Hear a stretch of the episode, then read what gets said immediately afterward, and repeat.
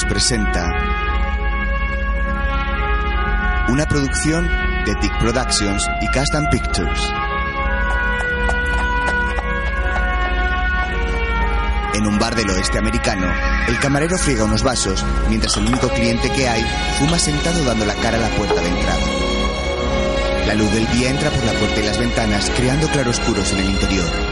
Al poco, coloca un revólver sobre la mesa y continúa fumando tranquilamente.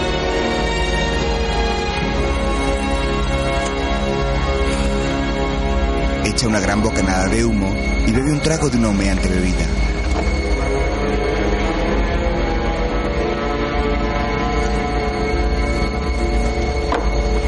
Suelta la taza en la mesa y apoya la mano izquierda, en la que tiene el puro, sobre la rodilla, levantada a la altura de la mesa.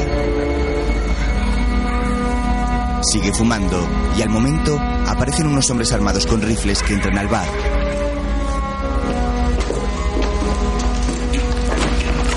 Se paran ante él.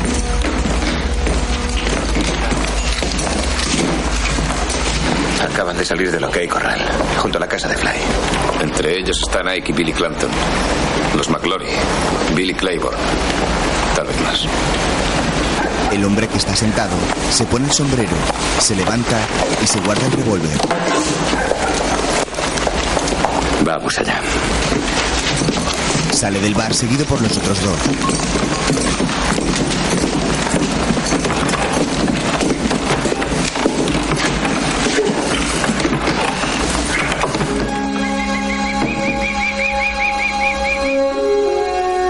Wyatt Earp.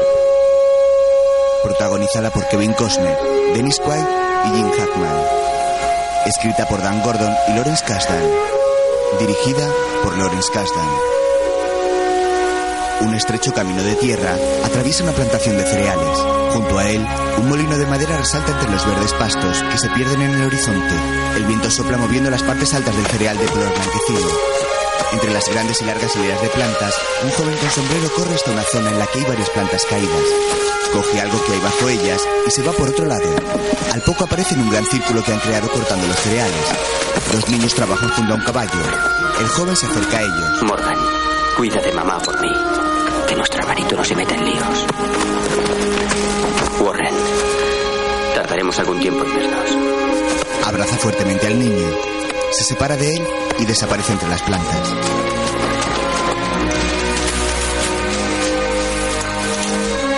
Poco después, corre por el camino de tierra que pasa por mitad de la plantación.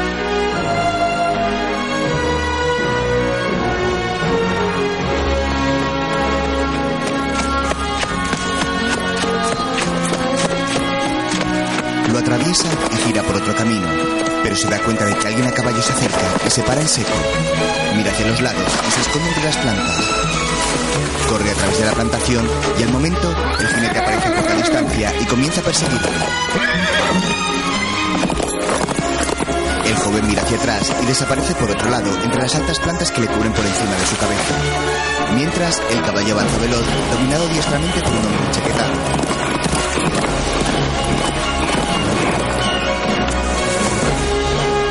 Sigue corriendo con su mochila a la espalda, mirando hacia atrás y agachando la cabeza mientras avanza. Aparta las plantas con las manos y hace otro cambio de dirección. Sus piernas tratan de ser más veloces, pero el hombre a caballo le sigue, oteando sobre los altos cereales.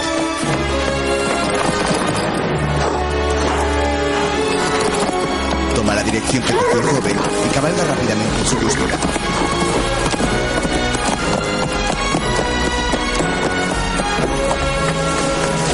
Corre sin dejar de mirar hacia atrás.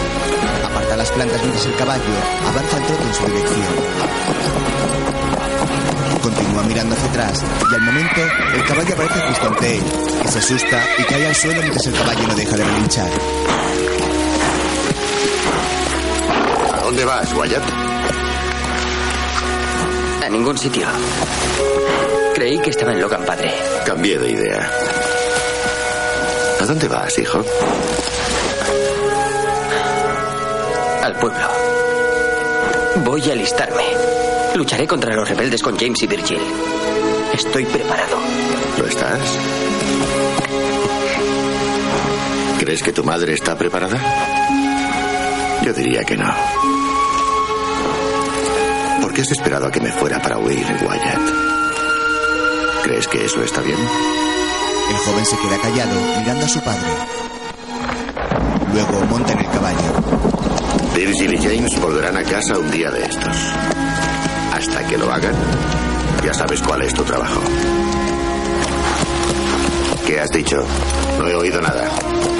80 acres de maíz. Si aceptas un trabajo, has de acabarlo. Un hombre con el que no se puede contar siempre no merece tu interés. ¿Por qué crees que volverán pronto a casa? Esta guerra no durará eternamente. Es lo que me gustaría que ocurriera. ¿Sabes? Tendré que utilizar la vara. Continúan cabalgando entre la plantación, resaltando sus cabezas sobre esta.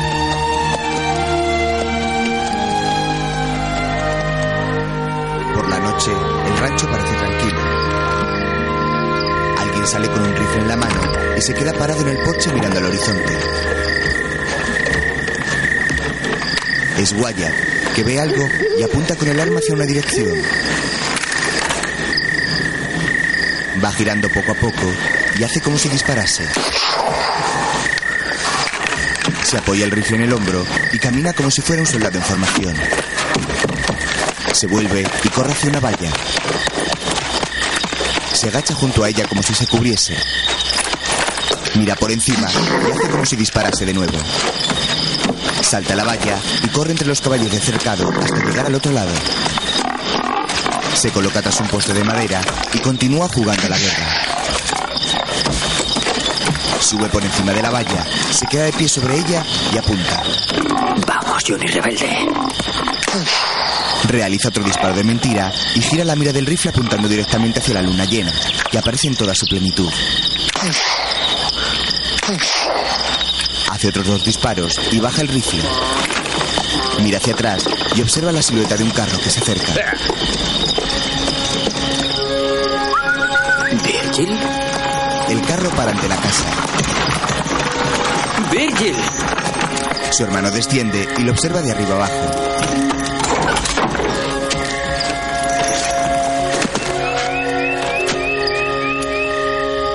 Vaya estirón has pegado. Wyatt se abraza a su hermano.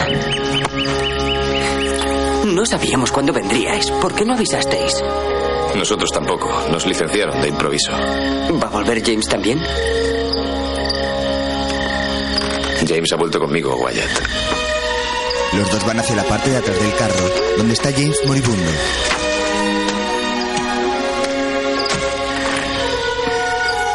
Eh, Wyatt. Espero que no me dispares. James. Bienvenido a casa, James. Échame una mano. Ayuda a su hermano a bajar, que lleva una venda en la cabeza y una muleta. Wyatt le pone su mano en el hombro y ambos se observan durante un instante.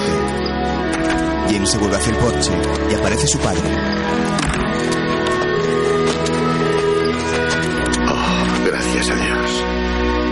Se acerca a los dos jóvenes con los brazos abiertos y los abraza con fuerza. Wyatt lo contempla a poca distancia con el rifle apoyado en el suelo.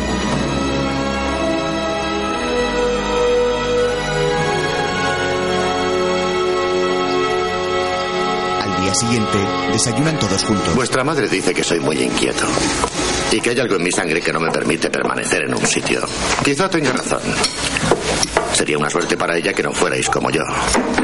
Ya se verá. Pero para esta familia ha llegado la hora de mudarnos otra vez.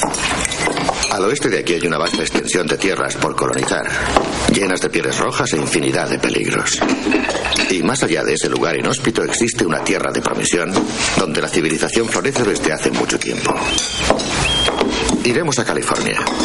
Allí nos irán mejor las cosas. ¿Por qué, padre? Hay cientos de oportunidades para un abogado en ese lugar y tierras fértiles para personas que saben trabajar. En California, Wyatt estudiará leyes y tal vez trabaje conmigo. Y quizá Morgan y Warren entren en nuestro bufete. Le he dicho a padre que yo no iré. Quiero averiguar qué puedo hacer por aquí. Yo tampoco quiero irme. Marta está enamorada de Jimmy Jorgensen.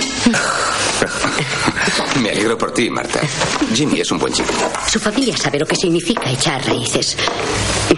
Marta, si no quieres venir, tú tienes la decisión. James ha decidido venir con nosotros, lo cual me parece bien. Cuanto más unida esté la familia, mejor. Solo puedes confiar en ella. Quiero que todos lo recordéis. Nada cuenta tanto como la sangre. Los demás son solo extraños. La hermana esboza una sonrisa y baja la vista. Su madre se sienta junto a ellos. Nicolás, esa recomendación ya se la has dicho. Sí, cien veces. Cien veces no son suficientes.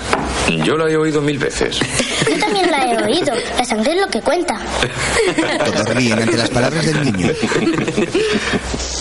Poco después, un jinete cabalga por una llanura con unas montañas al fondo. Wyatt, con un sombrero y su mochila tras él, avanza al galope hacia una pequeña caravana de varias carretas, tras la que pasa una manada de barcas con sus vaqueros guiando.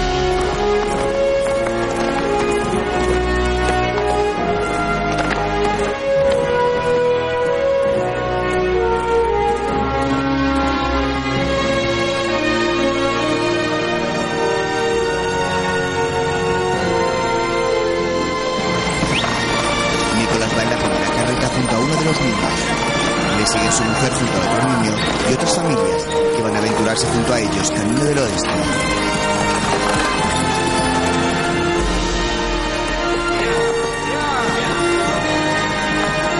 Poco después, el sol comienza a caer tras las montañas y la noche hace acto de presencia. La caravana continúa a paso lento pero sin pausa por la llanura entre las montañas. Siguiente, la madre da órdenes a Ve a Wyatt. ese pueblo, compra estas cosas y vuelve enseguida. No hables con quien no tengas que tratar. No se preocupe, señora Air. Yo le vigilaré. Eso no me tranquiliza del todo, Tom Chapman. Utilizad la cabeza y no os entretengáis. No te preocupes, no te avergonzaremos. Wyatt le sonríe y se guarda el papel con la lista. Se sube al carro junto a Tom ante la atenta mirada de su madre y se dirigen hacia el pequeño pueblo.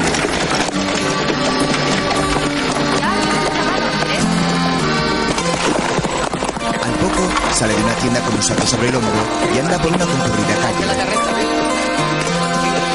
Los carros y los habitantes andan de un lado a otro comprando y haciendo negocios. Llega hasta su carreta, suelta el saco y se queda mirando a Tom que charla con una joven que está sentada en otro carro. Al momento llega el padre y el joven se despide. Hola. Gracias, señor. Les veré luego. Dios, bonita horquilla. Corre junto a Me encanta esta ciudad, Wyatt. ¿Por qué no dejas de intentarlo? No podría. Vaya juegas que están corriendo. Echemos un vistazo. Van hacia el bar y al momento varios hombres salen peleándose por la puerta. ¡Salgamos de aquí! ¡Adelante! Si tienes que decirme algo, que abre los revólveres. ¡Vamos a arreglar este asunto ahora mismo! El grupo se dispersa corriendo mientras los hombres sacan sus pistolas y comienzan a dispararse a poca distancia. Los dos caen ante la asustada mirada de Wyatt, que permanece junto a la puerta pegado a la pared. Uno de ellos se lleva la mano a la herida tratando de sobrevivir, pero al momento deja de moverse y muere. El joven lo observa fijamente, se lleva la mano a la boca y corre al lateral de la casa. Se agacha entre unos barriles y vomita. Presentes se acercan hasta los dos fallecidos, mientras un caballo que ha sido alcanzado por una bala relincha tirado en el suelo. Al poco, alguien lo sacrifica.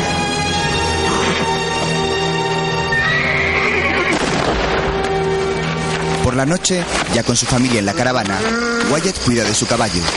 Su padre se acerca a él.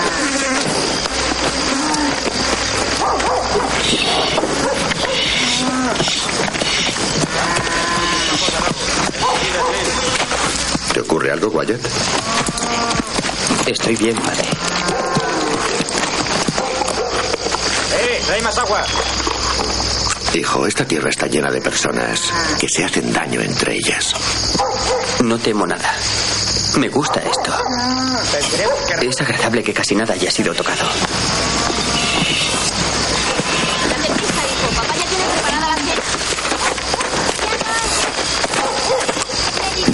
Algo.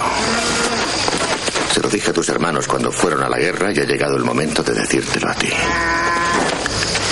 Yo soy un hombre que cree en la ley. Después de la familia es en lo único que puedes creer. Hay muchos hombres que desprecian la ley. Son gente que por dinero o poder harán lo que sea, aunque alguien caiga herido. En realidad, cuantos más heridos, mejor.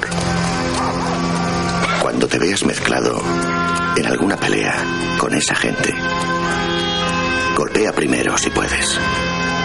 Y cuando lo hagas, golpea a muerte. Cuando llegue ese momento, no te preocupes. Porque sabrás que has de hacerlo. El padre se vuelve y se aleja. Los SERP siempre lo sabemos. Joven Wyatt se queda pensativo.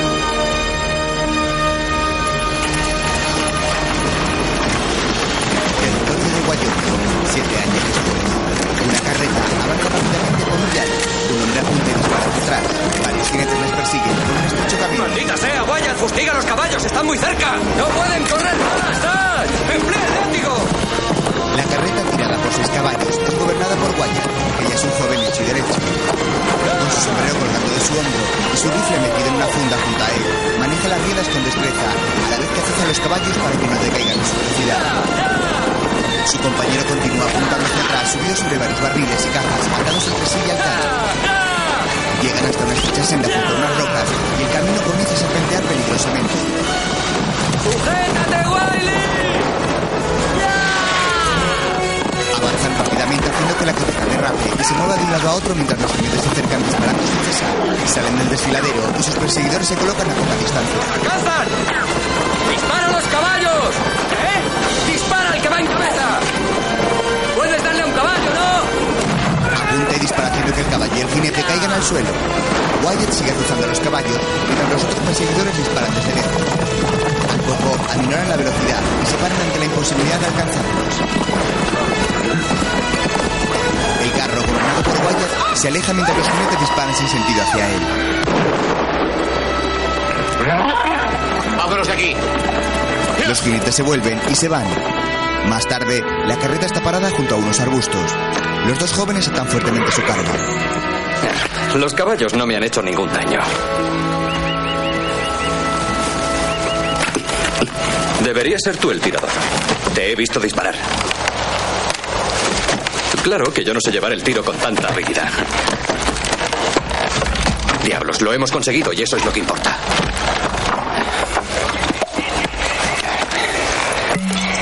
¿Ya habías disparado a alguien, Dutch? Sí, he disparado a unos cuantos. ¿Cómo crees que conseguí este empleo? ¿Tú lo has hecho? No. Y espero no tener que hacerlo. Que tenga suerte. Tras beber agua y descansar, comienzan de nuevo su ruta para llevar la carga hasta su destino.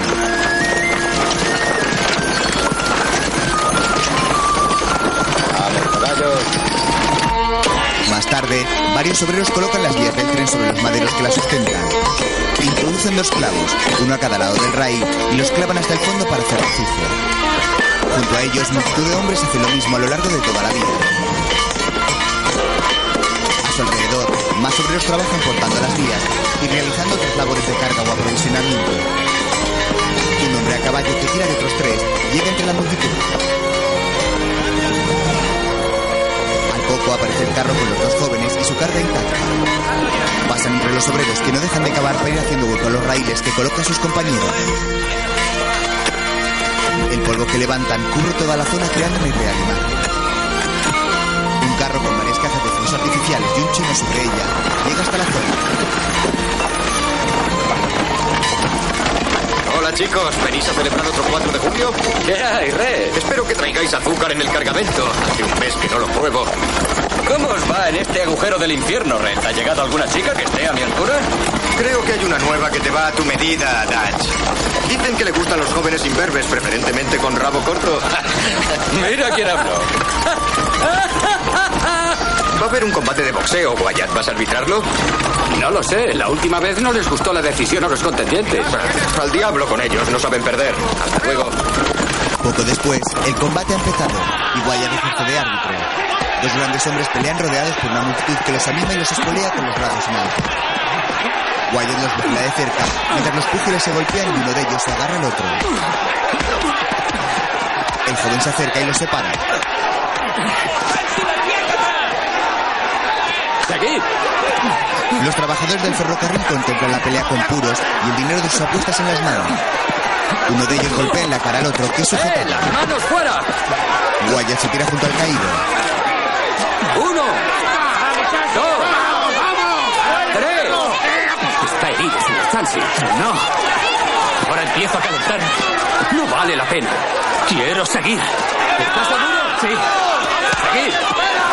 El que había caído golpea primero, pero el otro se revuelve y comienza a dar puñetazos sin parar, mientras el otro puje se agarra las cuerdas que marcan el cuadrilátero. Wyatt lo agarra por detrás para que pare y lo empuja hacia el otro lado. El puje caído trata de levantarse a duras penas y Wyatt intenta detenerlo. ¡Basta! ¡Se acabó el combate! Dios te bendiga. Gracias, chico. Poco después, los dos amigos andan entre toda la multitud bebiendo algo. Un hombre se les acerca. ¡Eh! ¡Eh, chico! No diferencias un cuadrilátero del culo de una mula. Por tu culpa he perdido mis apuestas. Siento que no le gustara la decisión. El hombre lo agarra y le da un puñetazo.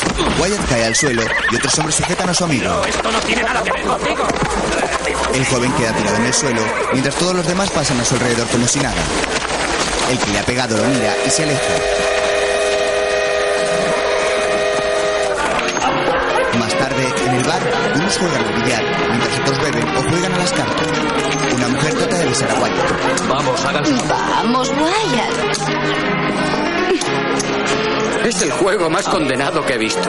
Déjalo ahora, no puedes jugar. ¿Por qué no subimos a pasar un buen rato, eh? La verdad, no creo que sea lo correcto, Sally.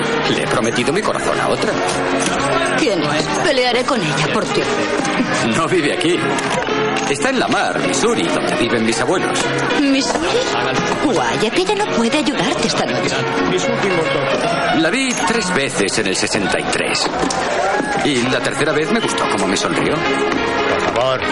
Wyatt, te aseguro que ella no sabe lo que yo sé hacer. Apuesto que en eso tienes razón. Si no han cambiado las cosas en la mar. Un hombre se acerca. Wyatt. Dutch está borracho y va contando por ahí que vas a pelear con Ed Ross. Demonios. ¿Quién es Ross? Es el fanfarrón que te golpeó esta mañana. Yo en tu lugar iría en busca de Dutch antes de que te meta en un lío. Gracias, Rey. De nada. Conozco a Ross. Es un mal asunto. Tendré que encontrar a Dutch. Caballero será mejor que verán.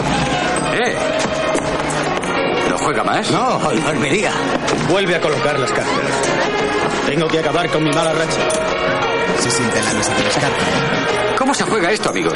Muy sencillo. Apueste al número que cree que va a ganar. Si apuesta al que pierde, ponga un centavo sobre la carta. Todas las apuestas sobre la mesa. Empiezo a contar. Pierde la J. El ganador es el As. Presentía que este era un juego para mí. Es usted un ganador, señor. ¿Crees que podríamos pasarlo mejor arriba? Pues al menos arriba sería yo quien ganaría dinero. ¡Vaya Todos los presentes se quedan callados y se apartan ante él. Wyatt se vuelve y observa al hombre que le golpeó. Sally mira hacia todos lados y él se levanta con su pistola al cinto.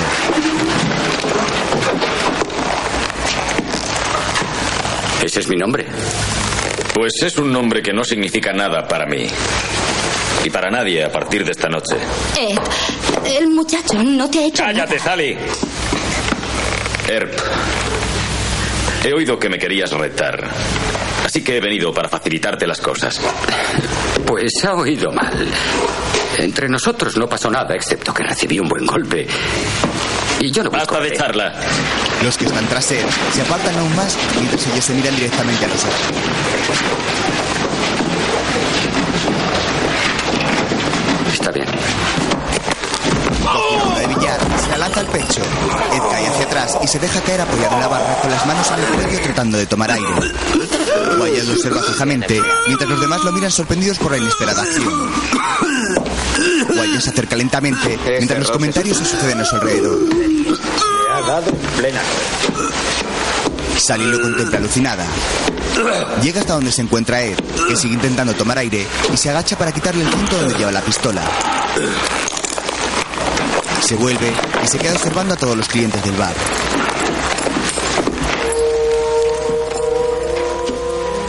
Este hombre iba a dispararme. Y todo por nada.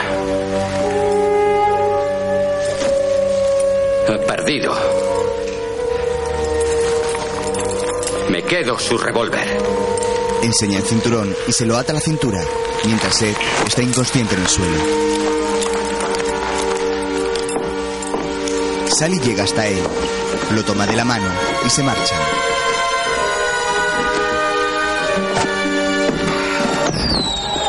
Salen del bar y andan por la calle, desde donde se observan los fuegos artificiales estallando en el cielo.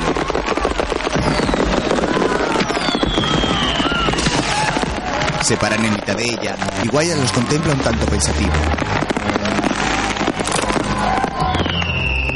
Saca la pistola del cinto y apunta hacia el cielo mientras los fuegos siguen estallando.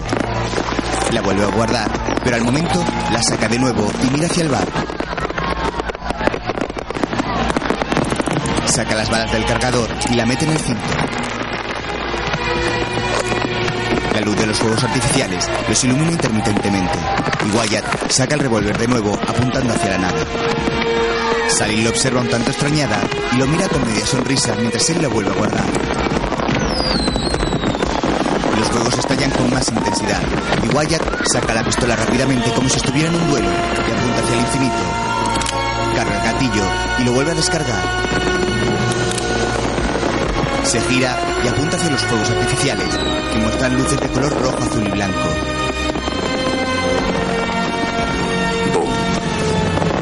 Los fuegos acaban en una enorme explosión de luz. Siguiente, un hombre con un sombrero de bombín y un ramo de flores en una mano anda en dirección a una casa. Pasa junto a un carro y dos niños se ríen de él.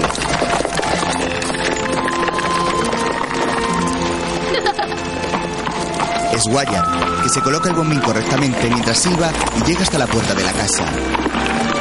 Llama y se quita el sombrero un tanto nervioso. Una mujer abre la puerta.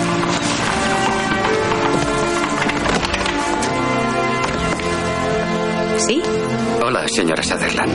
Supongo que no se acordará de mí. Te equivocas. Sé perfectamente quién eres, muchacho. Tu abuela me dijo que regresabas a Lamar. Sí, estoy estudiando leyes con el juez. ¿Esas flores son para mí? Si le gustan, desde luego que lo son. No, gracias. Eh, espera, miraré si Urila está en casa. Quizá ella las acepte. La mujer se va dejando la puerta entreabierta. Wyatt se coloca el sombrero, se lo quita y se mira en el cristal de la puerta.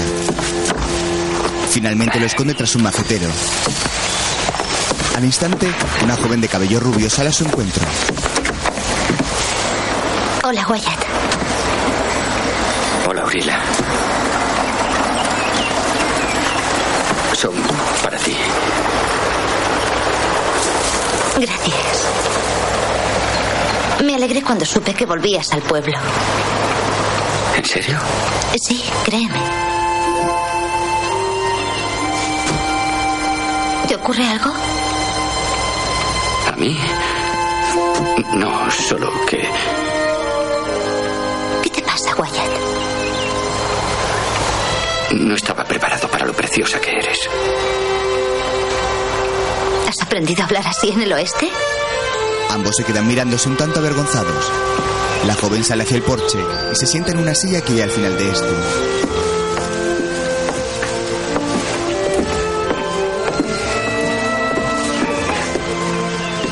Así que has venido a Lamar para estudiar con tu abuelo. Sí. Wyatt se sienta junto a ella. y para casarme contigo. ¿Crees que es así de sencillo? No, sé que no es fácil conquistarte. Parece que muchos lo han intentado, pero fracasaron porque estás hecha para mí. Sé que lo lograré. Empezaré hoy. La joven lo observa con una sonrisa y se queda pensativa mirando al frente. ¿Es tu sombrero? Por la noche pasean cogidos del brazo y llegan de nuevo a casa de la joven. Se paran en el porche y se quedan mirándose. Wyatt la coge por la cintura y se besan en la boca. Ella se queda observándolo con una sonrisa y entra en su casa ante la a la mirada del joven, que sonríe plenamente cuando ella desaparece.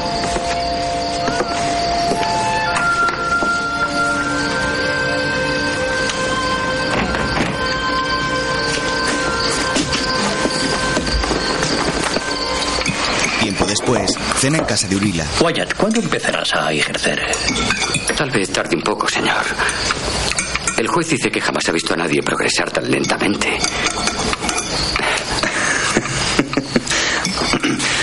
Te ocurre porque la abogacía es muy aburrida.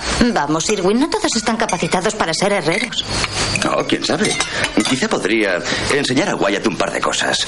Siempre que quisiera aprender. Te lo agradezco, Irwin, pero ya he encontrado empleo. He pensado que debo ganarme la vida mientras sigo mis estudios. ¿Qué vas a hacer, Wyatt? ¿Cuál es el empleo? Agente de la ley. Voy a ser ayudante. Creo que un hombre que va a pedir a alguien en matrimonio debe ganarse la vida.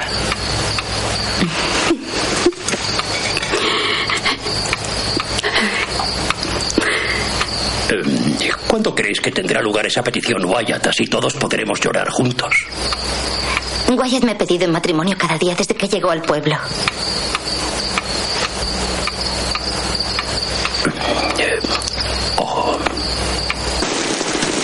bajo un aguacero, Urila y Wyatt hacia una pequeña casa cubriéndose con el mantón. Llegan al porche y él le abre la puerta a la joven que entra con una sonrisa. Wyatt entra tras ella y sacude la chaqueta mientras Urila observa la vacía casa y mira por una de las ventanas.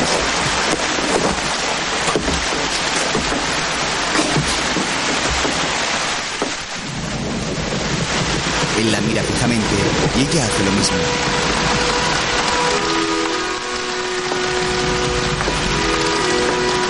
Se acerca lentamente y contempla la chimenea que hay junto a él. Por delante con la cara aún mojada y Guaya la coge por el brazo. Ella se vuelve y se miran de nuevo, pero la suelta y continúa viendo la casa. entra en una habitación completamente vacía y se coloca junto a la ventana ante la atenta mirada de Wyatt, que se acerca hasta ella y se coloca a su lado.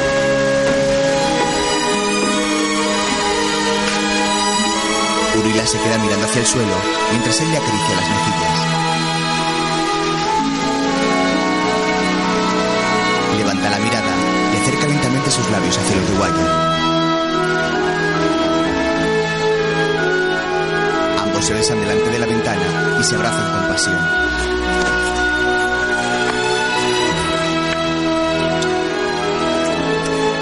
Ella se aparta, lo coge por el brazo y lo lleva hasta la pared, donde comienzan de nuevo a besarse y abrazarse apasionadamente.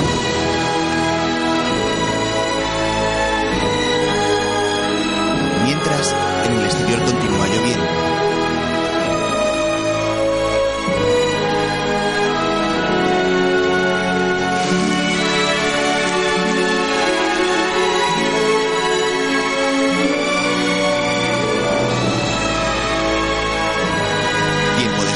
en un soleado día, los dos jóvenes se casan entre grandes árboles. ¿Para amarle y serle fiel hasta que la muerte os separe?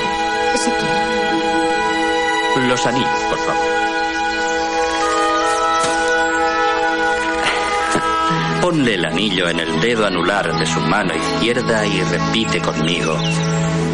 Urila. Urila. Con este anillo yo te desposo. Con este anillo yo te desposo. Bien, hijos. En virtud del poder que me otorga el ser juez del estado de Missouri, Yo os declaro marido y mujer. Wyatt se gira y observa a su familia que está detrás de él. Todos ríen y él besa a la novia. Por la noche los invitados se marchan. Mila, si no sale bien ya sabes dónde encontrarme. ¡Eh, Wyatt! ¡Dale tu mejor tiro! ¡Puedes hacerlo! Los recién casados se besan en el jardín y corren hacia la casa, donde las luces del interior están encendidas dando una iluminación débil pero acogedora. Wyatt abre la puerta para que entre la novia. Ella lo mira y se besa. Al momento, él la coge en brazos y entran en la casa. Tiempo después, trabajan en un pequeño huerto. Nunca has visto espacios tan abiertos, Urila. Puedes cabalgar todo el día hacia una montaña y ni siquiera acercarte a ella. Prácticamente no hay habitantes. Y los pocos que hay llevan la clase de vida que desean. ¿Qué pasaría si no volvieras? Daría igual, ya lo he visto. No quiero ser motivo de tu infelicidad, Wyatt. Contigo soy feliz en cualquier parte. No me importa qué trabajo tenga ni dónde viva. Lo que me importa es estar contigo. Ella lo mira con una sonrisa. Llega el invierno. La nieve cae por la ventana, mientras Urila, tumbada en la cama, la observa y se vuelve hacia Wyatt, que duerme junto a ella.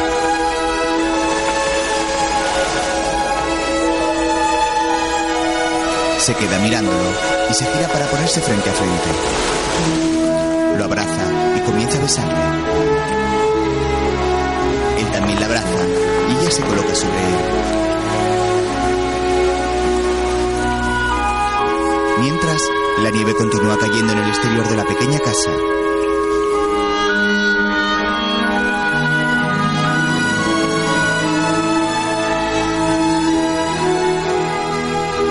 El blanco de la nieve pasa a ser verde primaveral y ambos están tumbados en la cama. Urila, despierta y boca arriba, se lleva las manos a la barriga al sentir unos dolores en ella. Se incorpora mientras Wyatt continúa dormido boca abajo a su lado. Se levanta corriendo y va al baño. Wyatt se despierta y la observa extrañado. Por la noche están cenando y el joven mira a su mujer que se lleva las manos a la cabeza por los dolores que sufre.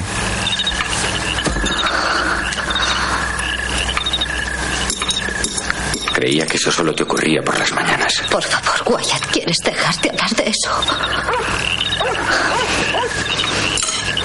Urila, No puedes dejarme tranquila. Se levanta y al momento cae desmayada al suelo.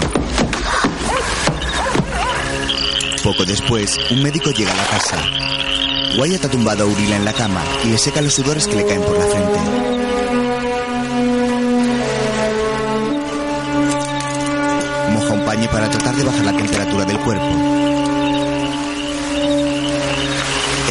Abre su maletín y lo prepara. Le desabrocha el vestido por la barriga y observa numerosas marcas en ella.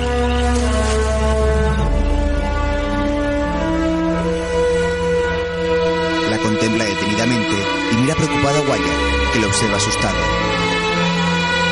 Poco después, los padres de ella llegan a la casa.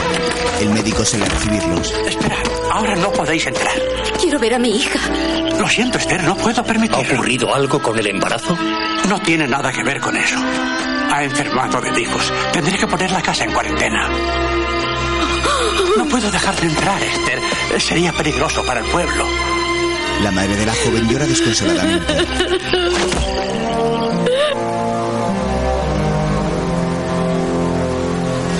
Tiempo después, en el interior de la casa, Wyatt continúa cuidando a Urila. Pasa una esponja humedecida por la cara para secarle los sudores, mientras ella sufre tumbada en la cama sin poder hacer nada. Vuelve a mojar la esponja y se la pasa por los brazos. Ella mueve la cabeza de un lado a otro y le agarra por el brazo. Él le coge la mano y la agarra con la otra. Wyatt le sujeta las manos y se las besa con pasión mientras ella lo mira llorando y da las últimas bocanadas de vida que le quedan.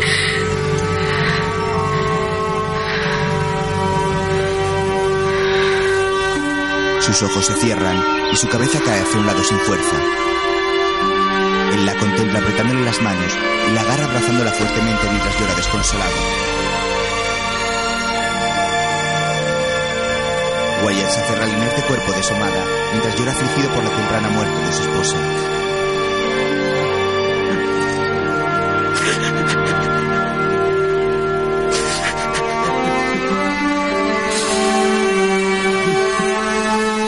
Poco después, ofician el funeral. Nuestro bendito Salvador, que es Él mismo, la resurrección y la vida, nos ha asegurado que este cuerpo entregamos ahora a la tierra, polvo al polvo y cenizas a las cenizas, se elevará de forma perfecta hacia las alturas y se reunirá con Dios. Que la gracia de nuestro Señor Jesucristo, el amor de Dios y la comunión del Espíritu Santo estén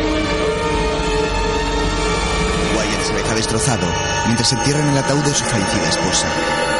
Por la noche, está sentada apoyada en la exterior de la casa mientras bebe sin de una botella de whisky.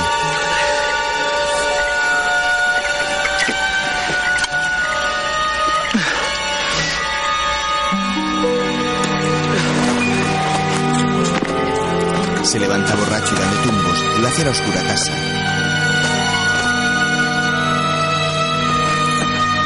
Se para antes de subir al porche y mete un trapo en la botella.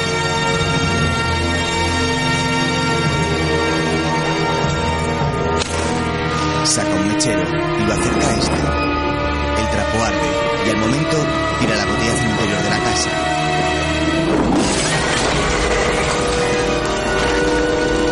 Crea una declaración, incendiando todo el interior, lo que hace que el caballo se asuste. El incendio se propaga rápidamente y Wyatt que saca el caballo y se aleja de la casa. Se monta en él, que aún sigue nervioso, y se va cabalgando por un camino bajo la luz de la luna.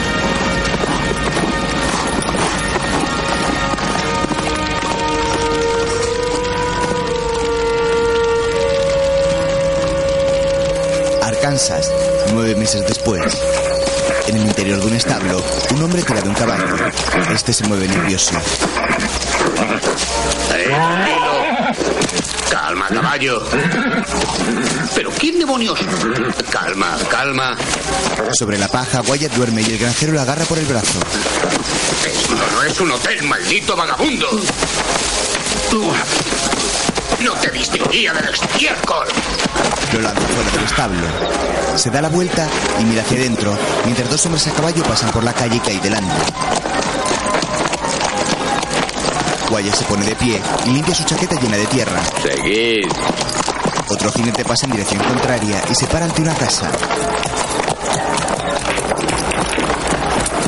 Wyatt cruza la calle, se pone la chaqueta y va hacia el hombre.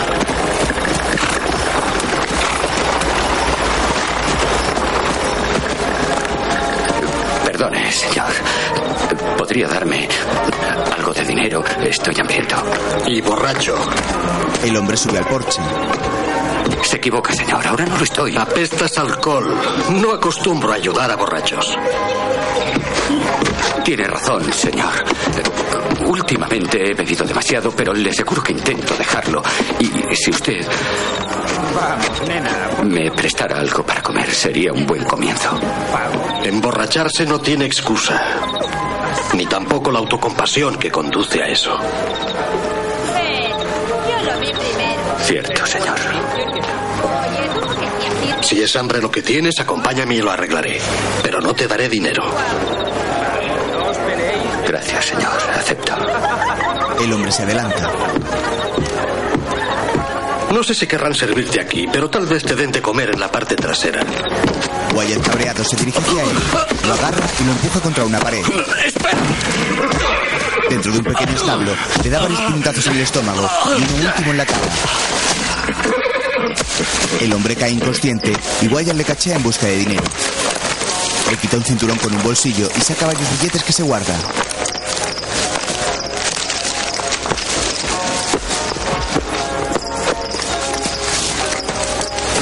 No sabe de lo que habla. Corre alejándose de allí y se para pensativo delante del caballo del hombre. Desata las riendas y mira hacia todos lados vigilando que nadie lo vea.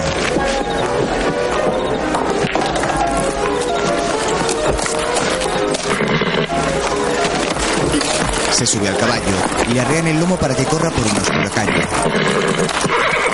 Por la mañana lo lleva a un establo al aire libre con un grupo de caballos y lo vende. Coge el dinero visiblemente borracho. ¿Quiere un trago? No, gracias. ¡Oh! ¡Desencíllalo! Seguida.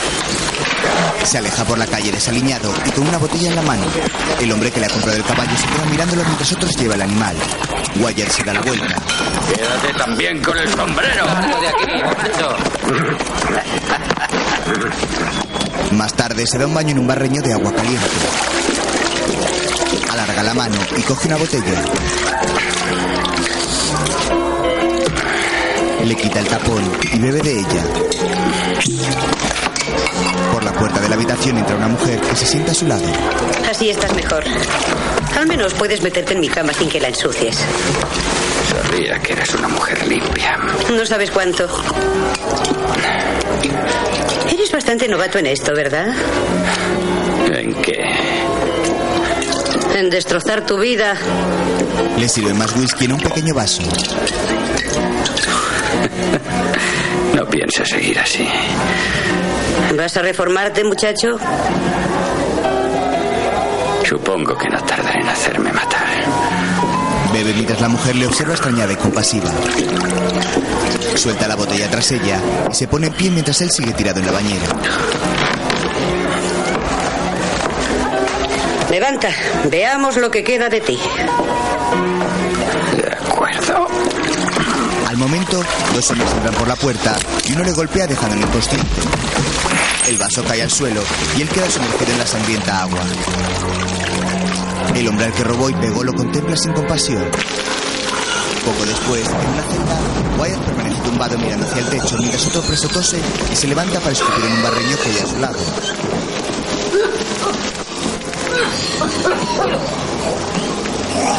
Los truenos y relámpagos iluminan la celda, mientras una cucaracha avanza por el pecho de Wyatt sin que él haga el más mínimo movimiento para apartarla. Continúa con la vista fija sin pestañear, como si fuera una estatua, mientras comienza a recordar la visión de Urila con su sombrero de paja y su traje blanco, poniéndose de pie tras plantar el huerto.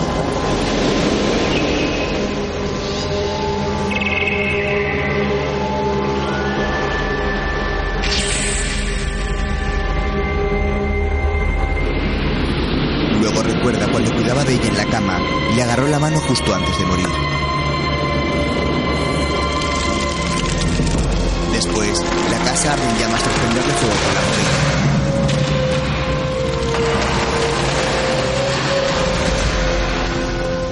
De vuelta a la realidad, un hombre con barba blanca y sombrero lo observa a través de los barrotes de la celda. Wyatt reacciona y el hombre le hace un gesto con la mano para que se acerque a él. La luz de los relámpagos muestra a Nicholas, su padre. Padre. Se pone en pie rápidamente y se acerca hasta su padre, que lo agarra por la solapa.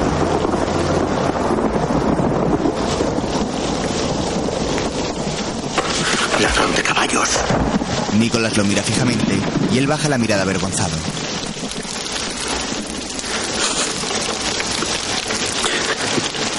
¿Cómo me has encontrado? ¿Quieres morir? ¿Sabes cuál es el castigo por robar caballos? La horca. No me importa. ¿Crees que eres el único que ha perdido un ser querido? En la vida hay muchas veces que pierdes. Pero no debemos utilizarlo como excusa para destrozarnos.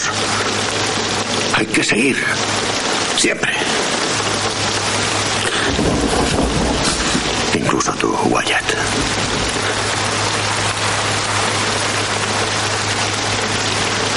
Vas a salir de aquí. Su padre lo mira fijamente y al poco sale de la cárcel bajo la tormenta.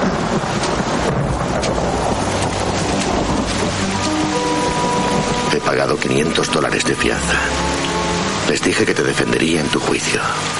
Saca su revólver y se lo da. Pero no habrá juicio. Porque si te juzgan, te ahorcarán. Y si te capturan, te ahorcarán. Así que monta sobre ese caballo, Wyatt, y cabalga. No dejes de cabalgar hasta que salgas de Arkansas. Y no vuelvas por aquí. Jamás. Padre e hijo se abrazan fuertemente. Wyatt se vuelve y coge las riendas del caballo de su padre, que lo contempla bajo el aguacero mientras este se monta.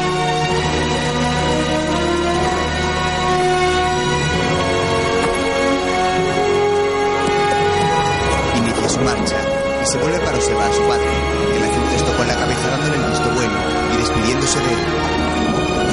Se da la vuelta y se aleja cabalgando hasta perderse entre los árboles. Nicolás la observa con la mirada perdida y los ojos enrojecidos. Toma aire y mira hacia el suelo.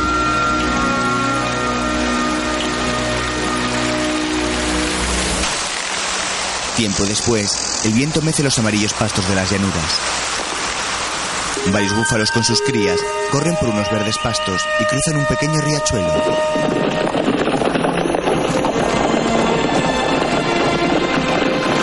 El resto de la manada los siguen en fila cruzando por el mismo sitio.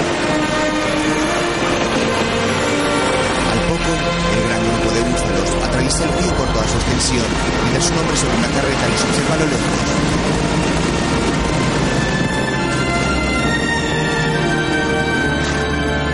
Sombrero y el pelo más largo, Wyatt contempla la manada desde lo alto de su carro, en el que transporta numerosas pieles de estos animales. Quita el freno de las ruedas y reinicia la marcha mientras la gran manada de búfalos continúa cruzando el pequeño río.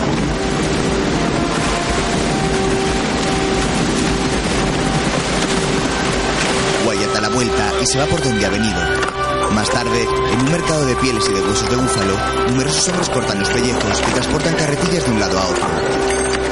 Dos hombres observan cómo apilan las pieles en un gran montón. Uno de ellos se da una vuelta mientras el otro observa el infinito. Vuelve y le hace un gesto de que va a darse otra vuelta por otro sitio. Se para al observar algo y llama a su amigo.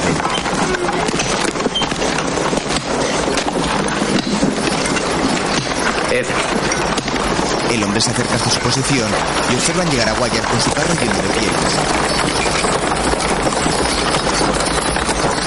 Este puede ser nuestro hombre. Wyatt pasa por su carro. Poco después, están en la barra del bar. Deme una taza de café caliente. Servimos whisky, no café caliente. no te asustes, guapo. Ahora me preparará un poco de café. Que sea café. Eh, amigo, le hemos visto llegar con su carreta y no le acompañaban desolladores. No traigo ninguno. ¿Le abandonaron? Murieron. Eh, para mí eso es como abandonarlo. Mi hermano y yo buscamos trabajo como desolladores. ¡Whisky para todos! Suerte por fin ha cambiado gracias a esos apestosos bisontes. ¡Estáis todos invitados! El hombre da un golpe en la espalda a Wyatt el camarero sirve whisky a todos, pero Wyatt tapa su vaso. No, gracias. Un momento, amigo. Si Link Borland invita, ha de beber. Gracias, pero he pedido un café. El whisky me sienta mal. Si me paga el café, se lo agradeceré. ¡Bebe! Amigo, hace más de dos años que estoy de muy mal humor, así que ¿por qué no me deja tranquilo? El hombre va a desenfundar, pero Wyatt es más rápido y le apunta a la cara. Desabróchese la cartuchera y lárguese. El hombre deja caer el cinturón y se va del bar mientras Wyatt no deja de apuntarle. Le da una patada a la cartuchera y la tira hacia una esquina.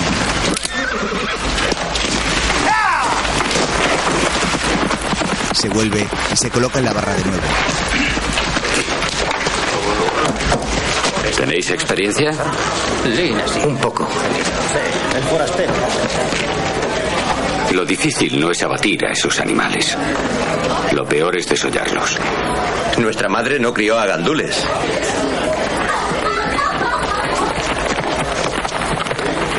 $25 dólares la pieza. Amigo, trato hecho. Me llamo Ed Masterson. Él es mi hermano. Bat. ¿Matt? Bat. Bat Masterson. Bat. De acuerdo, Bat. Wyatt Earp. Poco después, tras haber abatido unos cuantos búfalos, Wyatt subió a su caballo, tirando una cuerda para la piel de uno de estos, mientras los hermanos lo desollan. corta la piel con ahínco, mientras Ed, despierto por el mal olor de la carne del animal, se levanta y se aleja para respirar aire limpio. Cae de rodillas al suelo y gomita.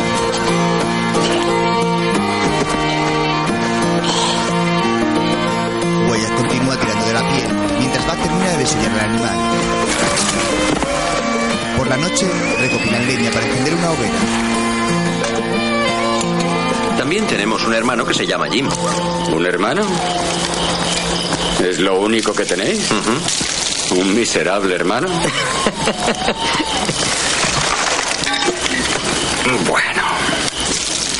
Supongo que eso es mejor que nada. Nada cuenta tanto como la sangre. Los demás que te rodean son extraños. Bueno, ya sabemos qué opina de nosotros el viejo Wyatt, ¿no, Ed? Lo único que tenéis que hacer es seguir desollando. Así quizá lleguéis a ser de la familia. Claro que antes de pertenecer a la familia. A ver, ¿de qué te viene ese nombre? Bat. Solo es mi nombre. Ya te lo he dicho, Wyatt. Siempre me han llamado así. ¿De qué te ríes, Ed? Eh, he pensado que si me dices su nombre de verdad, mañana dejaré que dispare. Es Bartolomeo, Bartolomeo Masterson. ¿Bartolomeo?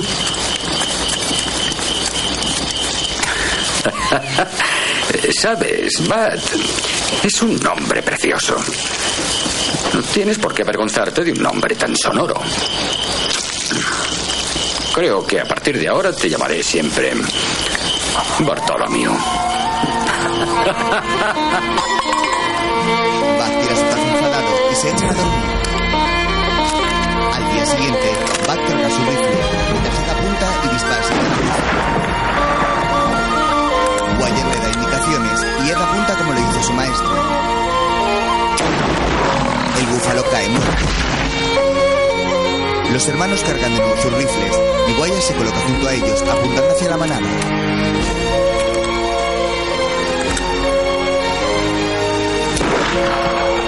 Los tres disparan, haciendo blanco en sus presas.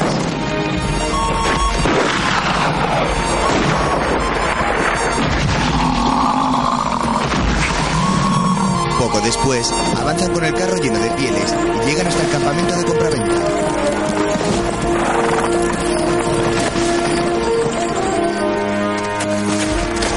¿Seguro que no quieres cambiar de planes y seguir cazando? No, quiero visitar a mi hermano James en Wichita.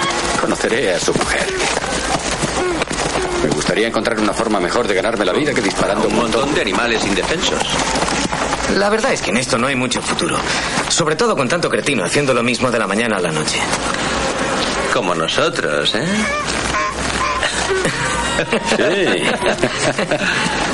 Tiempo después, Se cierran las apuestas. Atención, pierde el 6, gana el 8. Vaya, he tenido suerte. Ha apostado a tiempo, señor. Gracias. en un bar en Wichita, Kansas, Wyatt trabaja como croupier en una mesa de cartas. Levanta la cabeza y observa un que juguetea con el camarero del bar. Se saca un billete de su escote y se besa. Descansa, Wyatt. Un compañero le da el relevo. Bien, señores, hagan sus apuestas. Wyatt llega hasta la barra. James. Su hermano le sirve café. Estoy cogiéndole el truco. Me gusta ese juego. Ojalá tuviera mi propio garito, te lo aseguro. La semana pasada querías montar una línea de diligencias o ser buscador de oro. Pronto tendremos nuestro propio local. Solo sé que no hay mucho futuro trabajando para otros. Wyatt levanta tres cascaras de nueces buscando dónde está la bolita. ¿Quién sabe? Con lo que gana Bessie, tal vez podríamos asociarnos. Mira la mujer con la que se besaba. Es mi chica, Wyatt. Sabes que no me gusta asociarme con mujeres. Pues yo contaría más con ella que con muchos hombres que conozco. ¿Qué tienes contra Bessie? Nada. Pero es una puta, James. Sí, lo es, Wyatt. Y de las que más trabajan. ¿Qué estás haciendo con ella? Lo mismo que hacen los demás. Solo que a mí no me cobra. ¿Y a ti no te importa? ¿Que no me cobre? Pues no. Tenemos un arreglo, verás. A veces incluso consigo que guise y limpie la casa. ¿Qué has dicho? No te he oído. Nada. Si tu arreglo no te molesta a ti, tampoco me molesta a mí. Vaya, me quitas un gran peso de encima, Wyatt. La verdad es que a veces he perdido el sueño preocupado por si mi arreglo pudiera molestarte. James se lleva un puro a la boca y se va a la otra punta de la barra. En su habitación. ¡Es la unidad! ¡Se ha trincherado en el Iron Spike! Se seca la cara frente al espejo y al momento una bala atraviesa la ventana. Sale de la habitación. ¡Tengo algo para ti! Baja corriendo mientras todos están escondidos tras una pared. Se ha vuelto loco. Maldito Rax. ¿Qué demonios está pasando aquí? Rowdy Gaps está en el Iron Spike borracho y furioso. Creemos que ya ha matado a un hombre. Ford debería entrar y detenerlo. Los disparos se suceden mientras todos se esconden. Es tu trabajo, ¿no? El hombre se quita la placa. No, ya no. No me pagan para suicidarme. Los caballos se asustan ante los disparos que salen del bar. Dame eso. Wyatt coge la pistola del ayudante del sheriff y comprueba que funciona correctamente. Se levanta y cruza la calle rápida pero cautelosamente. Tira una piedra por la ventana y se esconde junto a la puerta del bar. ¡Visto cómo te acercabas! Pasa por delante de una ventana y se coloca al otro lado de la puerta. El hombre dispara contra el cristal. Al momento, Wyatt se lanza al interior del bar y dispara contra el hombre, mientras desde fuera se miran sorprendidos. ¡Mi pierna! ¡Cállate! Le da un guantazo y al instante sale del bar arrastrándolo por los pies. Baja los escalones que dan a la calle y los suelta ante el alcalde. No he visto a nadie más ahí dentro. Pero deberían echar un vistazo. Iré a comprobar. Joven, ¿necesita un empleo? Ya tengo uno. Trabajo como croupier en el faro. 75 dólares al mes. Ser ayudante no es exactamente lo que Lo quiero. subiré a 100, pero no puedo darle más. ¿100 dólares? ¿Qué opinará el sheriff? Tranquilo, a Miguel le vas a caer muy bien. Ayudante. El alcalde le coloca la placa de ayudante del sheriff ante la sorpresa del propio Wyatt, que la observa colgando en su pecho y la toca para comprobar su tacto. La calle se va quedando vacía, mientras el nuevo ayudante, aún con la pistola en la mano, permanece en su centro.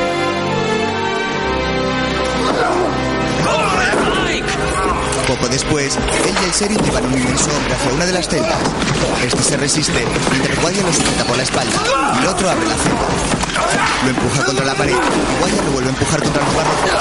Mike abre la celda el ayudante se sube sobre su espalda tirándole de la boca, mientras tratan de meterlo a empujones, pero el hombre se agarra con las manos a los laterales y Wyatt le muerde en una de las manos. Logra que se suelte lo empujan al interior de la celda. El hombre se levanta y se acerca hasta los barrotes, pero Wyatt le da un puñetazo que lo deja inconsciente.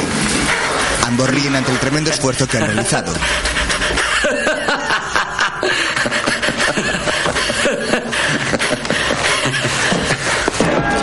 Más tarde salen del bar y observan a un hombre que cruza la calle. Este tipo no ha entregado los revólveres. Espera, Mike. No le dispares. Sonríe y se abraza a él. ¿Cómo estás, Wyatt? Este es el inútil de mi hermano Morgan. Veo que es diferente al inútil de tu hermano James. Así es. Eh, Te presento al sheriff Miguel. Un placer conocerlo. Lo mismo digo. Ahora deme la artillería. ¿Que le dé qué? Entrégale los revólveres. Entrégaselos. Vamos, muchachos, os invito a... ¿Cuánto has llegado a la ciudad? Hará una hora. Este chico sería un buen ayudante. Quizás haya una vacante algún día. En ese caso podrá volver a llevarlos. Me alegro de volver a verte, hermano. Y yo también, Wyatt. Ven, tengo una sorpresa. Sí, ve. ¡Vamos! Suben por unas escaleras de una casa. No vas a creértelo, Wyatt. Eh, Sujétate el sombrero. O mejor, eh, quítatelo. Llama a la puerta. ¿Estás visible? La abre y ambos pasan. Aquí está. Wyatt se quita el sombrero al ver la bella joven que lo recibe. Lu, te presento a mi hermano mayor. Encantado, Lu. Me alegro de conocerte, James. Es Wyatt, no es James. Luego veremos a James. Conocí a Lu en California cuando fui a ver a la familia. ¿No te parece la mujer más dulce que has visto jamás? Juraría que sí. Poco después, Wyatt trae dos caballos sobre los que van dos hombres con las manos atadas pasa por una calle por la que cruza un tren ante la calle hay una con reses. Un hombre con barba, pura pura dinero. Se vuelve y reconoce a Wyatt, que gira por un lateral y se para ante una casa.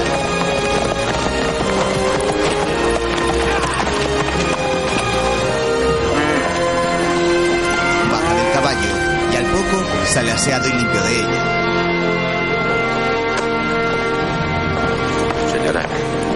Continúa andando y va hacia la parte trasera de la casa. El hombre lo sigue por el estrecho callejón.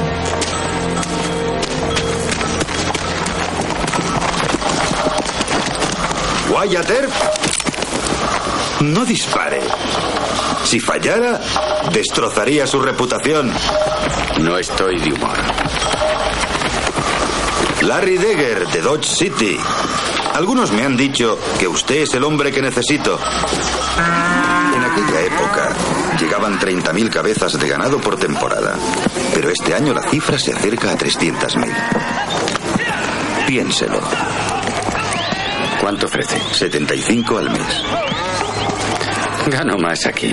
Y un suplemento de 2 dólares 50 centavos por cada detención. Necesito ayuda, mucha ayuda. Es una ciudad sin ley. ¿Contrataría a más de uno? Diablos, sí. ¿Conoce a alguien de confianza? Sí. Es posible que algunos. Por la noche, numerosas cabezas de esperan agrupadas mientras hombres armados las vigilan.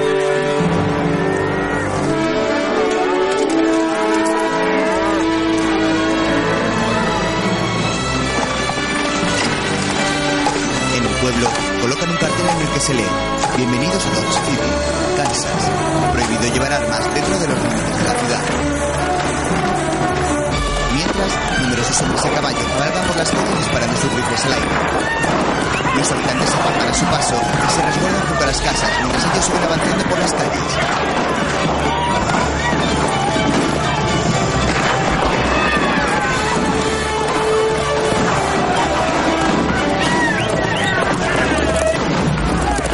Un rifle disparado frente a ellos que se paran ante él. Soy Earp.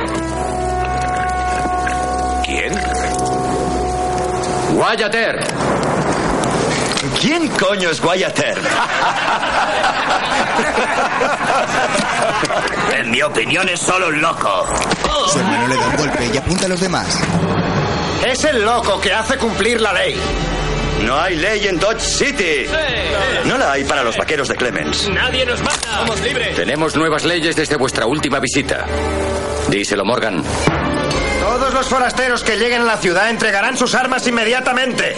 Me gustaría verlo. Está prohibido disparar armas de fuego en el interior de la ciudad. Excepto el 4 de julio y el día de Navidad. Prohibido entrar a caballo en los almacenes, las tabernas, salas de baile y locales de juego. Así no habrá intoxicaciones públicas. Manen, ¿qué significa eso de intoxicaciones públicas? Significa que ya hemos hablado bastante. No. Significa que si alguien hace algo que no aprobamos, tenemos el derecho legal de dispararle. ¿Eres tú quien va a intentarlo? Wyatt se acerca hasta él apuntándole con su rifle.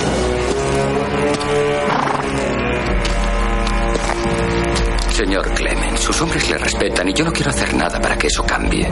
Espero que su decisión sea acertada. Usted y sus hombres siempre serán bienvenidos a Dodge City mientras cumplan la ley.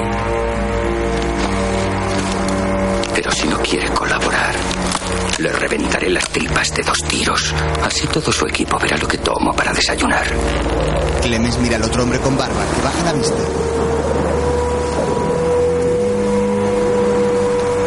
Supongo que ya no importará demasiado lo que pase después, ¿verdad? Clemens lo mira serio y al momento comienza a reír a carcajadas.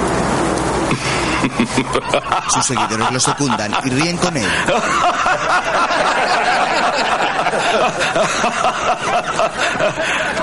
Entregad vuestras armas, chicos. La única que necesitaréis hoy está entre vuestras piernas.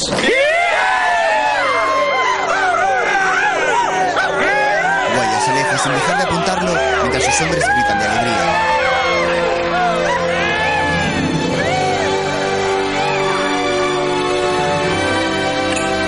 Tiempo después, Wyatt se ha dejado bigote y habla con varios hombres mientras come. El empleo no tiene un sueldo fijo. ¿No hay sueldo? Pagan dos dólares cincuenta por cada detención. ¿Cuánto ganaste el mes pasado, Wyatt? ¿Mil dólares? Diablos, ¿cuántas detenciones hizo? Muchas. Te has ganado una excelente reputación, Wyatt. Eso de la reputación es complicado, Bat. En realidad, Wyatt, no todo lo que se oye es bueno. Hay rumores sobre ti, incluso en Avilén. ¿Qué se rumorea? Asuntos del rancho van muy bien. Se dice que los habitantes de Dodge se quejan de que eres rápido en darle una paliza a un hombre solo porque no te gusta su aspecto. Ya te dije, trato este. Bien, solo tienes que decirme que bastardo se queja y le daré una paliza. Escuchad, muchos de los ciudadanos de Dodge aprecian a Wyatt. Estoy yo, está Virgil, estoy yo.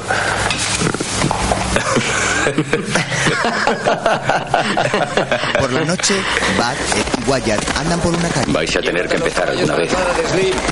Ocupaos de esos dos borrachos. Los hermanos se acercan a los hombres. Muchachos, Ya lo entiendo. un momento. Vaya, parece que han estado dándole a la botella. ¿Sí? ¿Cómo lo ha adivinado? Por intuición, supongo. Me alegro de que se diviertan, pero imagino que saben que hay una ordenanza en esta ciudad que prohíbe llevar armas en ella. ¿Quién lo dice? La ley. Así de simple. Va, eres poco amable con estos muchachos. Solo desean divertirse. Así que... Llega por atrás y les golpea en la cabeza. ¡Demonios! Los habitantes miran asombrados desde los porches. Hablas demasiado, Ed. No hacía falta hacer eso, Wyatt. Desarma a uno de ellos y le da la pistola a él. Se acerca hasta el otro y le saca una pequeña pistola de la muñeca. Se la enseña a los hermanos.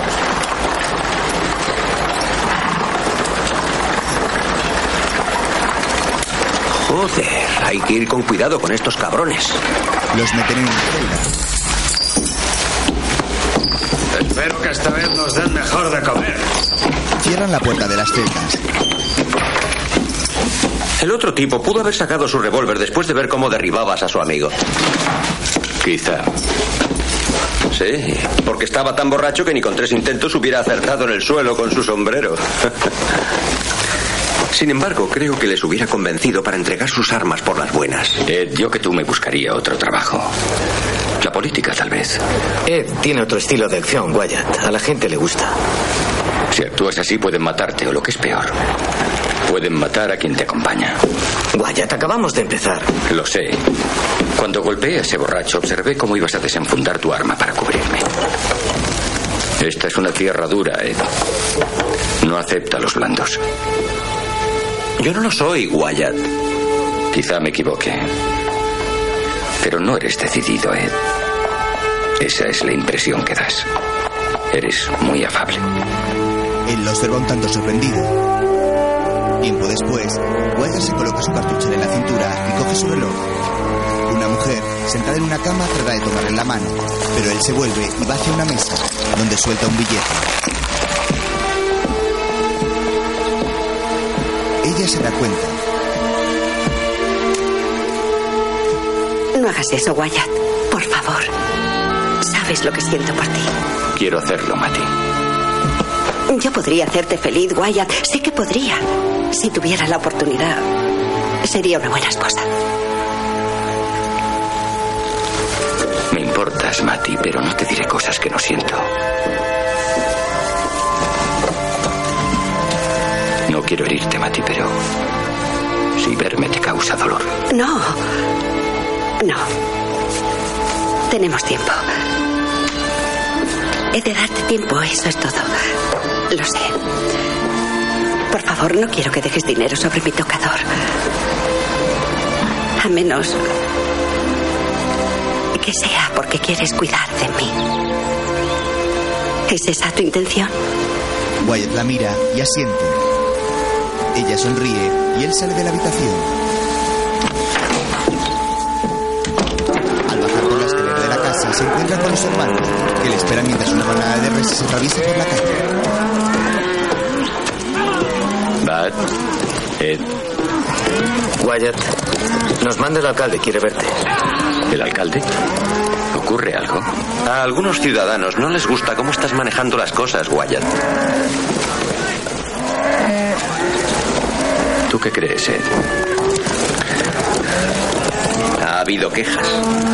De encarcelados tal vez, pero no de ciudadanos. De algunos de ellos también.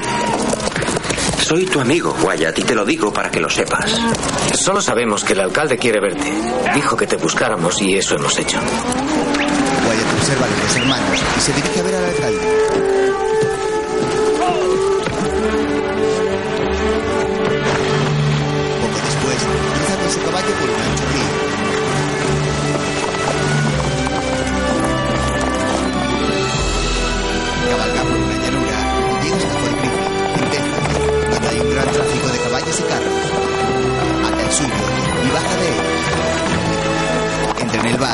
Con el camarero.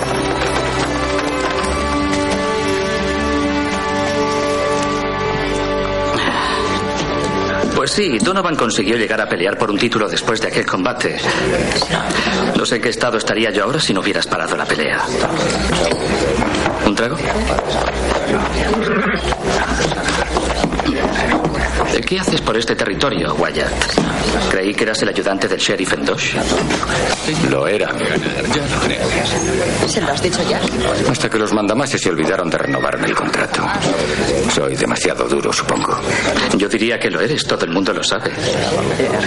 ¿Quién te sustituyó? Un tal Masterson. ¿Bad Masterson? No. Su hermano Ed. ¿Qué tal es? Un tipo agradable. Muy agradable. Estoy trabajando con un comerciante. ¿Y ahora qué haces? Sí. Hemos visto que tenéis telas de distintos. Colaboro con el ferrocarril. Busco un tal Dave Rudaback, ¿le conoces? Me dijeron que tal vez estaría aquí. Sí, estuvo aquí, pero no sabría dónde está ahora. ¿Qué ha hecho? Asaltó en tres ocasiones el tren de Santa Fe. Conozco a alguien que quizá lo sepa. Y es probable que te lo diga. Odia a Rudaback. Se llama Doc Holiday. Es un asesino, ¿no? Ha matado a algunos. Pero para él. Me debe algún que otro favor. Y es un hombre de palabra. Está tuberculoso. Siempre le acompaña una zorra llamada Kate Nariz Grande. Pero no es su chulo. ¿Me llevarías hasta él? Llegan hasta una carpa hecha con maderos y que ha sido acondicionada como bar.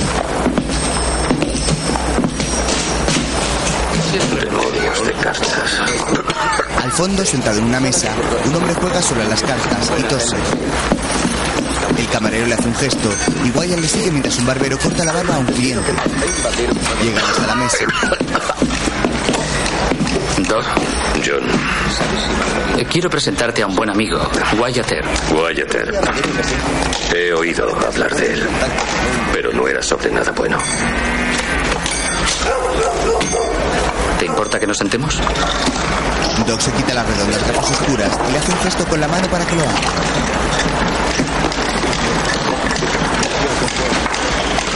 Busco a Dave Rudaback.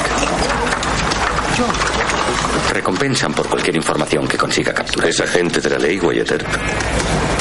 Observo que no lleva placa. ¿Se avergüenza de su profesión?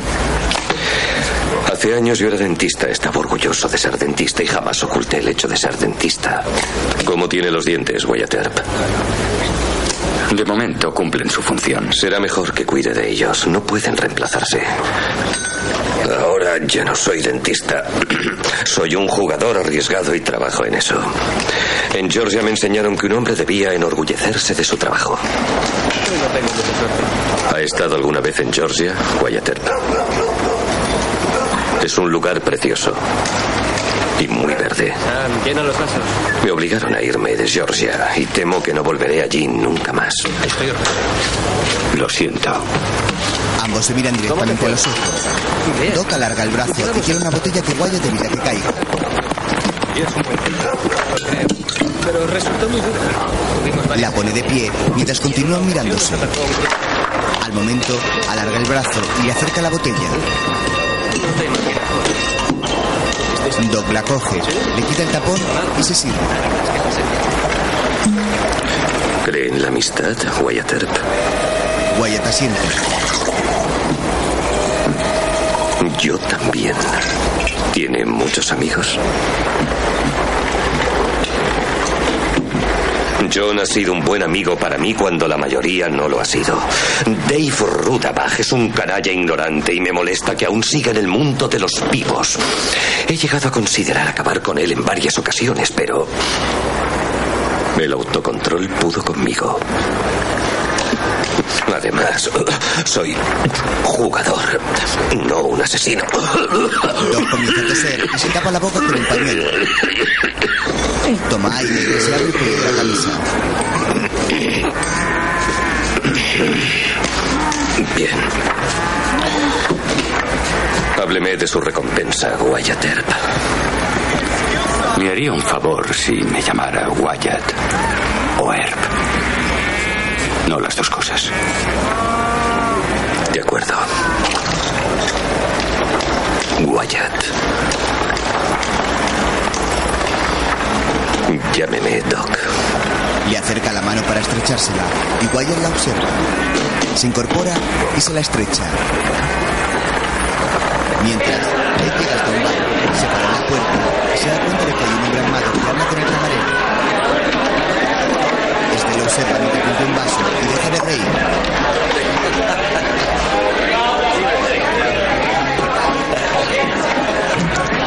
Entra al y se coloca junto al hombre armado. Hola, amigo. Tú no eres mi amigo.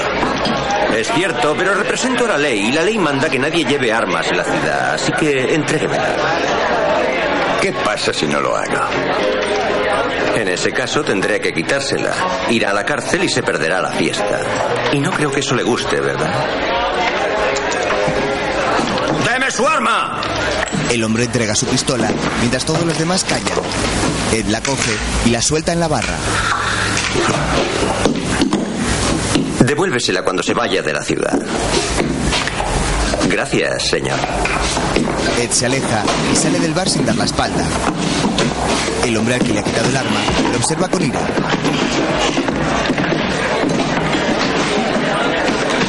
No se preocupe, lo haré. Estupendo, gracias. Buenas noches, por El hombre se queda del bar apuntándole y Ed le baja el brazo. Lo empuja contra la pared y ambos forcejean. El hombre carga el arma y dispara a Ed a quemarropa. Este cae hacia atrás y dispara a su vez contra él matándolo. Otro hombre sale y trata de la pistola pero también mata. Él se retuerce en el suelo. Logra levantarse y anda por la calle tapándose la herida con la mano. Numerosas personas lo observan y andan tras él, pero ninguno se acerca a ayudarlo. Mientras, avanza duras penas y casi sin fuerzas por mitad de la calle. Su hermano corre y se acerca hasta él.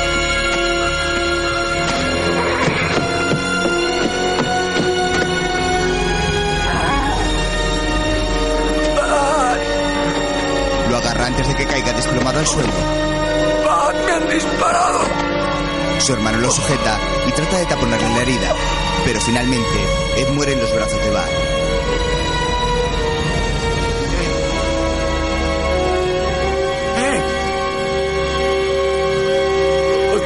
Dios. Oh, Dios. Dos siluetas cabalgan sobre sus caballos por una llanura.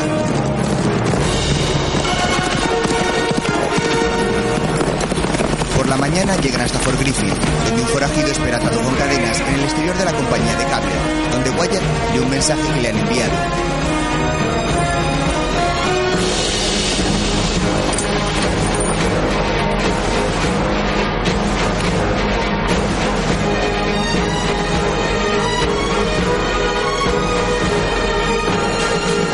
Ed Masterson asesinado. Desorden alcanza proporciones de motín. Wyatt se queda pensativo y con la mirada perdida.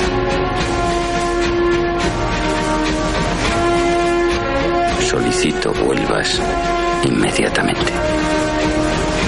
Más tarde, en Dodge City, Wyatt vuelve a colocar el cartel con numerosos agujeros de bala en el que se prohíben las armas. Varios hombres lo rodean y uno de ellos le da un rifle mientras los tiroteos se suceden en toda la ciudad. Cargan las armas y se preparan para detenerlo.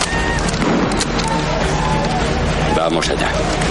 El grupo de cinco hombres se dirige hacia la calle principal, en la que multitud de hombres disparan sin sentido. Llegan a la puerta del bar y golpean a uno que dispara hacia el techo. Cinco hombres van entrando uno por uno por la puerta y tomando posiciones. El último en entrar es Wyatt, que se para en la puerta y dispara hacia el techo. Me llamo Guayater. Y la fiesta se ha acabado. Al día siguiente, un carro sobre el que van Doc y una mujer con un vestido rojo entra en la ciudad y se para delante de donde están Wyatt y sus ayudantes.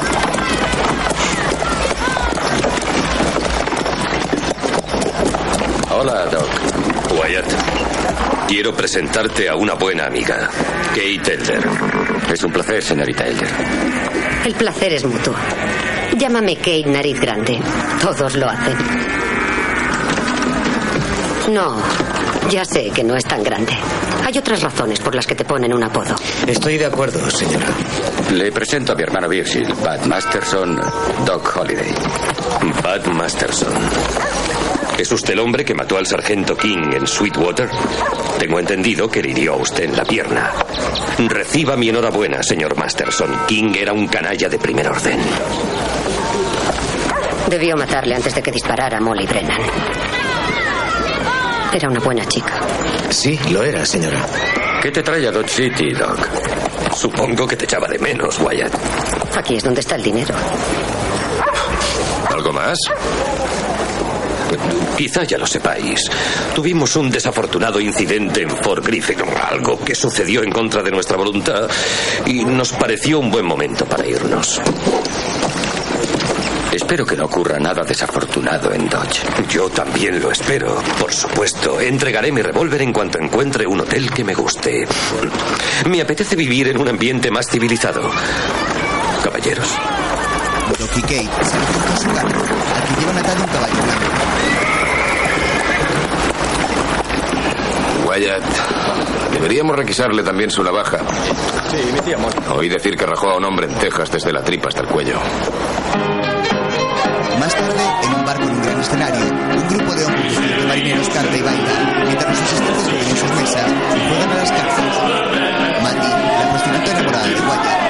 las mesas hablando con los clientes.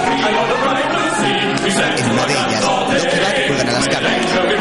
Una mujer se acerca a Doc y habla con él mientras los actores continúan con su espectáculo en el escenario. No sé lo que pretendes, Wyatt, pero el arreglo que tenemos me parece muy bueno.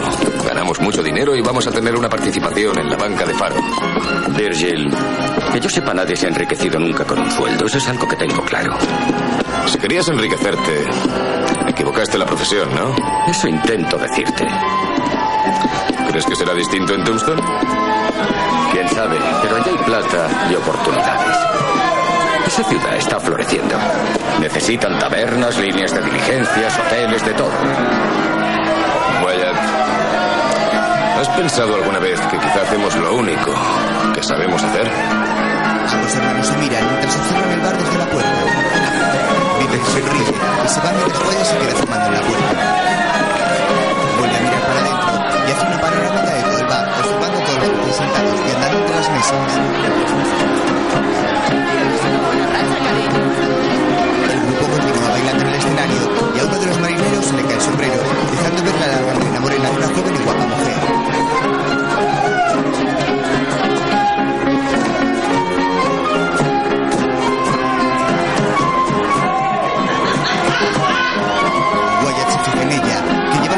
Con colores de rojo y se vuelve a poner el sombrero para continuar con el baile. De pronto varios feridos llegan por la calle y disparan hacia el bar haciendo que la lámpara central de este se caiga al suelo.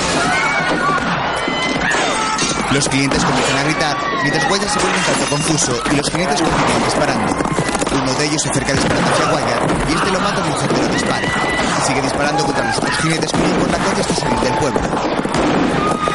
Uno de los jinetes vuelve a por el que ha caído y al ver que Wyatt la apunta, huye por la calle tras sus compañeros.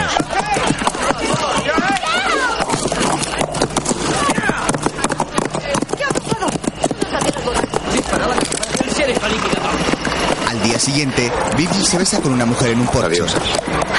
Te veré luego. Virgil sale a la calle justo cuando llega Wyatt.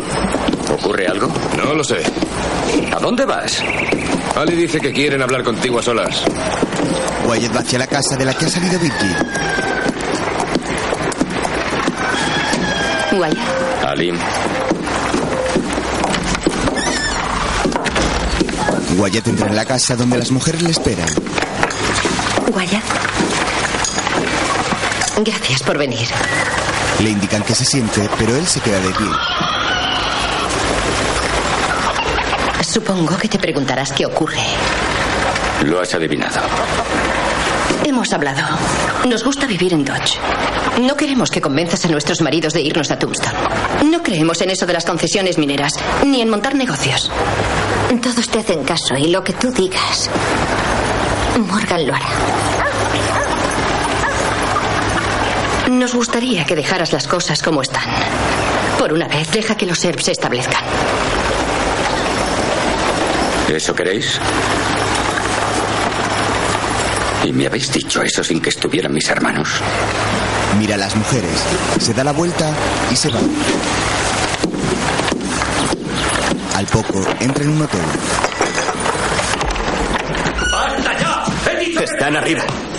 Son esos malditos Doc Holiday y la zorra de Kate. ¡Maldita sea! ¿Dónde está? ¿Dónde lo has puesto? Mancito, esta es la última vez que me pones Doc. encima. Vamos a hacer... Kate. Voy a volarte la ¡Soy Wyatt! ¡Voy a entrar! ¡Dispara! ¡No me dispares! Wyatt entra en la habitación donde Kate apunta con un revólver a. ¿Dónde lo tienes? Vamos, palomita. Acabemos con este asunto de una vez. ¿Crees que no voy a disparar? Asqueroso montón de pus. No volverás a pegarme jamás. Deja ese revólver, Kate. Puedes darme a mí por error.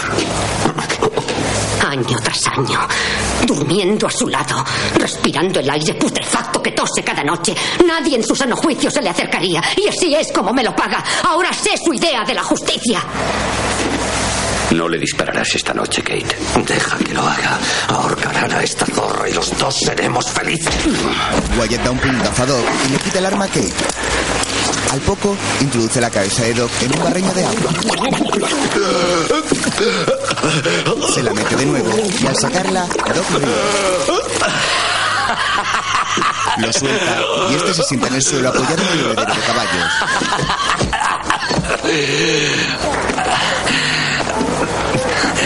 ¿Qué te ocurre, amigo? ¿Qué, me ocurre? Estás ciego. Me estoy muriendo de tuberculosis. Todos los que me conocen me odian. Me acuesto con la puta más desagradable de Kansas y cada mañana me despierto sorprendido. Sorprendido de pasar un día más en este asqueroso mundo. No todos los que te conocen te odian. ¿Por qué os peleabais esta vez? No lo recuerdo. Pero como casi en nada estamos de acuerdo, siempre queremos matarnos. ¿Has visto? Ese Holiday es un maldito borracho. Y el comisario le protege. ¿Qué? ¿Os gustaría besar mi culo de rebelde? Salgamos aquí. Es un poca. Vamos, querido. Los que los observan se van calle abajo. Ya sé que a veces no es fácil ser mi amigo. Pero me tendrás si me necesitas. Poco después, está ante la tumba de Ed junto a Bart. Dicen que fue el funeral más importante en la historia de Dodge. Claro que no es una ciudad muy antigua. Ed caía bien a todos. Hemos recorrido un largo camino, ¿verdad? ¿Qué te ocurre, Wyatt? Estoy harto de ser un hombre de la ley, Bat. Me he cansado de ser famoso.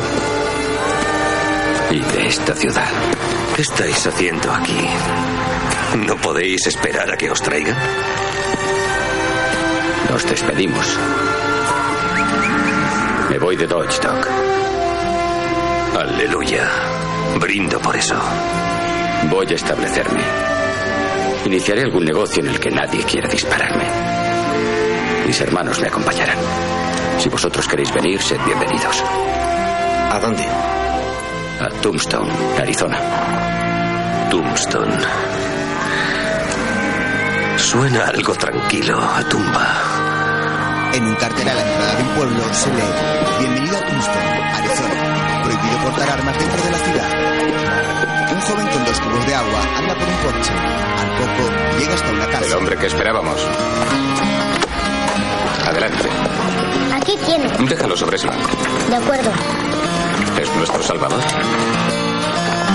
Espera. Aquí tienes. Gracias, señor Er. De nada. Virgin mete el cazo en un cubo mientras las mujeres ponen la mesa en un pequeño jardín. Morgan, la comida está lista.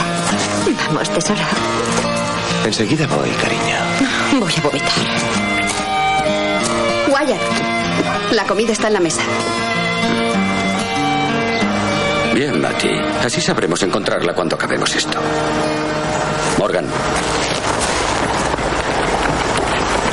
Tenemos tres concesiones mineras: la mina Doncella, la Matty Blaylock y la Saltamontes. Morgan, ¿por qué no le habéis puesto mi nombre a una mina? Ya lo harán, cariño. A la próxima le pondrán la idiota. Maldita sea. Bessie, ¿sabes una cosa? Bessie, cállate ya y bebe un trago. Continúa, Wyatt. Está bien. Actualmente, la mitad de las minas que poseemos se están rindiendo y la otra mitad no. No valen nada. No rinde. En otras palabras, aún no hemos conseguido beneficios. Nada de otras palabras, James. Son las palabras justas. En cuanto a ingresos, tenemos nuestros sueldos, además del salón de James, y media participación en la banca de Faro del Oriental y la cuarta parte de una en el Crystal Palace. Vaya, por tus palabras deduzco que ya deberíamos tener dinero. Sí, somos tan ricos como puede serlo cualquier agente de la ley. Porque a pesar de lo que digamos, es lo que somos. Y es suficiente para mí, cariño. Me casé contigo por amor. Y te salió mal en todos los aspectos. Tenemos aproximadamente 14 mil dólares en metálico entre todos. ¿Y por qué no dividirlo y que cada uno haga lo que quiera?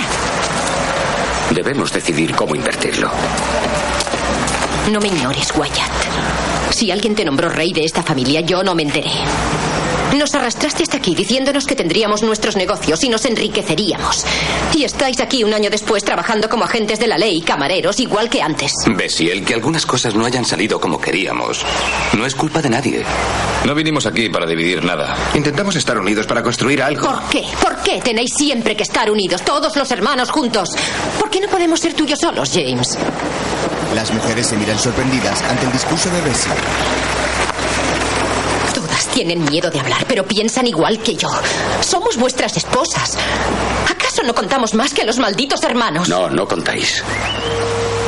Las esposas van y vienen, esa es la realidad. A veces huyen.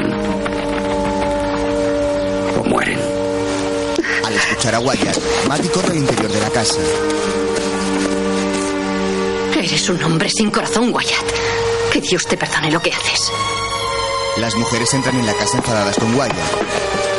Lou sigue al lado de Morgan, que la coge de la mano. Morgan, La joven suelta de malas maneras el jarrón que porta y también se va. Poco después, Wyatt suelta el reloj sobre una mesa y se sienta en la cama, donde Matty ya está acostada observándole.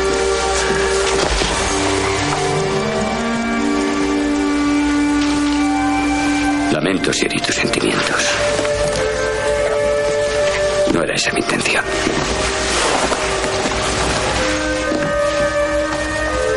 Tengamos un hijo, Wyatt. Matty, Siempre estás hablando de la familia. Tengamos hijos. Una familia totalmente nuestra. Nuestros hijos tuyos y míos. Pronto seré demasiado vieja. Tengámoslos antes de que me seque por dentro. Puedo sentirlo. Una parte de mí empieza a morir. Aún no es tarde. los hijos no formaban parte del pacto, Matty. Nunca lo formaron. Ella se queda mirándolo un tanto sorprendida mientras él continúa desvistiéndose.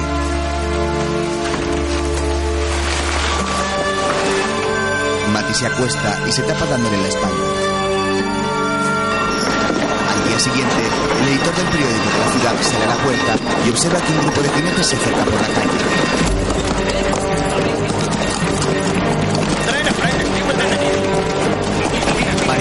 Armados llevan detenidos sobre un caballo a un delincuente. El editor lo observa y corre tras ellos mientras el reo, con un pañuelo en la cabeza y las manos atadas, comprueba que tres hombres lo observan fijamente. Cogen sus cosas y se vuelven. Los se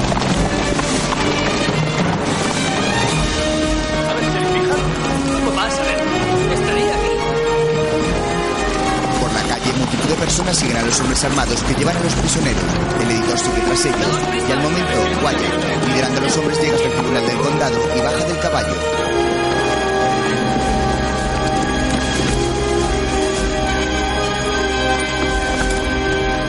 Dentro, Los acusados Frank Stilwell y Pete Spence, en la tarde del 8 de septiembre de 1881, asaltaron la diligencia de Sandy Rope entre Tombstone y Bisbee. ¿Cómo os declaráis? Inocente. Pero quiero decir algo Ya tendrás ocasión.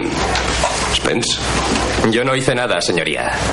Todo es un complot de los hermanos Herb y del sheriff White. ¿Ha visto mi aspecto?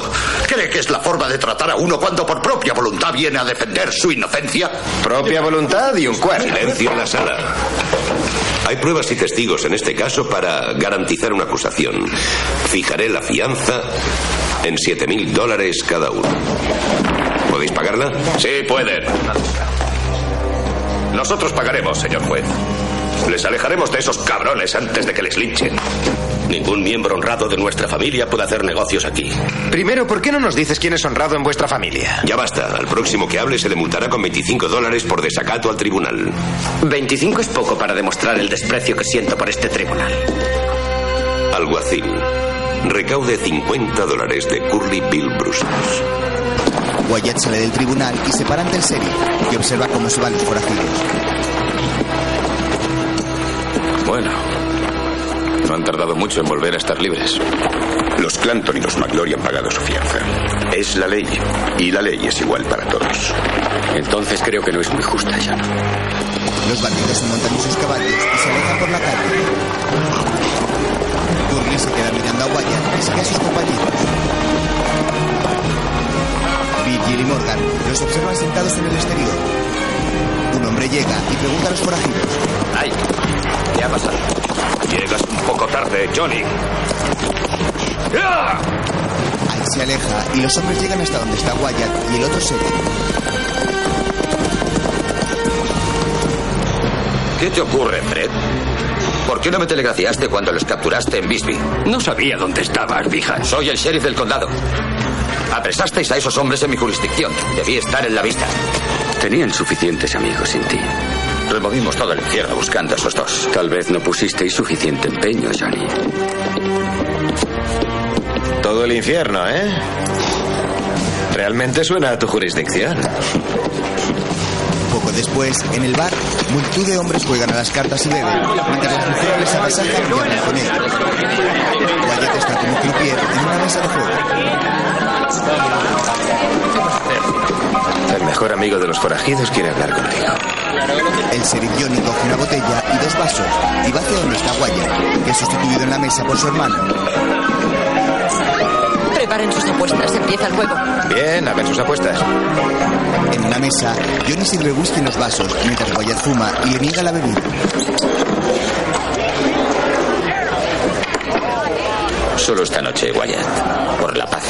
No hago excepciones. ¿No las haces? Eso lo dice todo de ti, ¿no ¿De qué quieres hablar?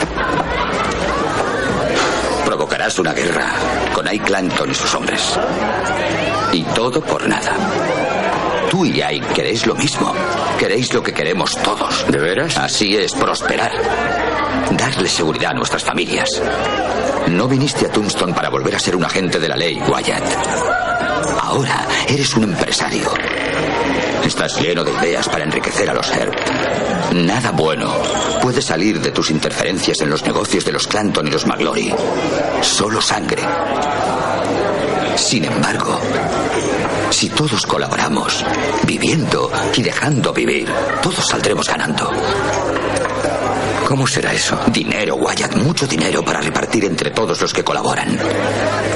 Te conozco. Es lo que siempre has buscado. Creo que olvidas algo importante. Los Clanton y sus amigos son cuatreros. Bueno, ¿y qué importa si cruzan ganado mexicano por la frontera? Ellos no se meten en vuestros negocios. No me has dejado terminar. Son asesinos y ladrones.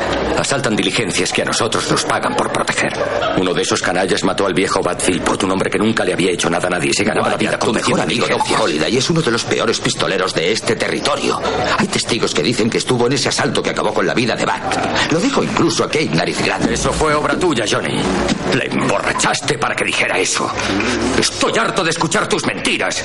Vuelve junto a tus amigos y diles que si lo que quieren es pelear con los Erb, ya saben dónde encontrarnos. Johnny se queda mirándolo y Wyatt se da la vuelta y se aleja por el bar ante la mirada de su hermano Morgan, que sigue en la mesa de las cartas. Doc, sentado en una mesa, lo ha observado todo tras sus gafas oscuras.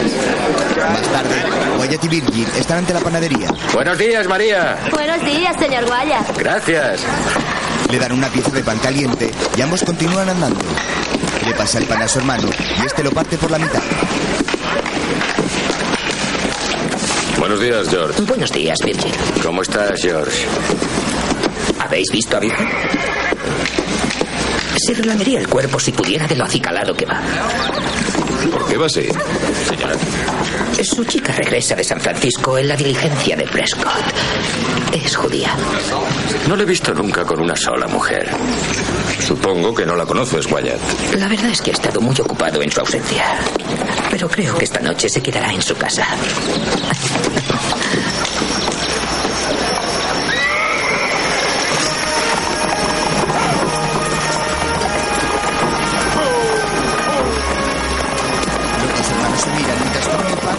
Instante llega la diligencia donde viene la novia de Johnny. El vehículo con el techo lleno de maletas se para ante él y abre la puerta y ayuda a bajar a la mujer. Él le levanta la cara mientras los dos hermanos observan cómo besa apasionadamente a la mujer. La suelta y sube a recoger las maletas. Ella mira a su alrededor y comprueba que Wyatt no deja de observarla. Le mantiene la mirada mientras Johnny baja y la agarra por la cintura. Se alejan y Wyatt hace lo mismo ante la risa de su hermano que lo sigue. Por la noche, la joven recién llegada anda junto a unos escaparates por un porche. Wyatt aparece por él. Buenas noches, señorita. Buenas noches. ¿Está dando un paseo? Pues sí. ¿Es algo malo? Podría serlo en esta ciudad. Una joven paseando sola por la noche. Podrían sacar una conclusión equivocada. ¿Qué conclusión sería esa? Que yo sepa, los burdeles están al otro lado de la ciudad. No quería decir eso. Pero debería ir acompañada. Verá, señor Erpo, me quedo encerrada o camino sola por las calles de Tombstone. Le agradezco su preocupación.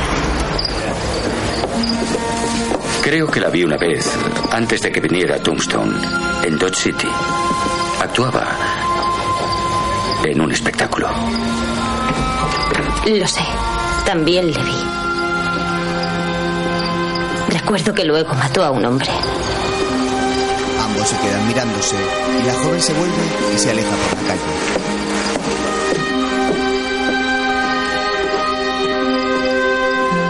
Por el día, en un bar medio vacío, Así que le dije, ¿de qué tienes miedo, querida? No eres una piel roja que cree que la cámara de retratar te robará el alma. Y ella dijo, no, Johnny, tengo miedo de que lo vea alguien más aparte de ti. Le aseguré que eso no ocurriría jamás. Bob, ¿has visto a James por aquí? No, no le he visto. Wyatt, echa un vistazo a esto. Oh, Denny, Denny. Estoy seguro de que el comisario Earp es demasiado correcto, virtuoso y casado para interesarse por un retrato desnudo de una joven judía. Wyatt observa la foto de la joven con los pechos al aire. Eres un imbécil, Vihan. Es posible, pero soy el imbécil que duerme con ella cada noche. ¿Qué te hacen especial, Johnny? Es muy servicial y hace casi todo lo que se me ocurre. ¿Quieres que te cuente todos los detalles? Mientras, los forajidos traman un plan. No está bien dispararle a un hombre cuando no se lo espera. Le daré en plena cara, solo por ti. Tú no vas a dispararle a nadie esta noche, Spence. Eso déjaselo a Curly Bill. Frank. Frank niega y se levanta con un puro en la boca. Avisa a otro que se acerca.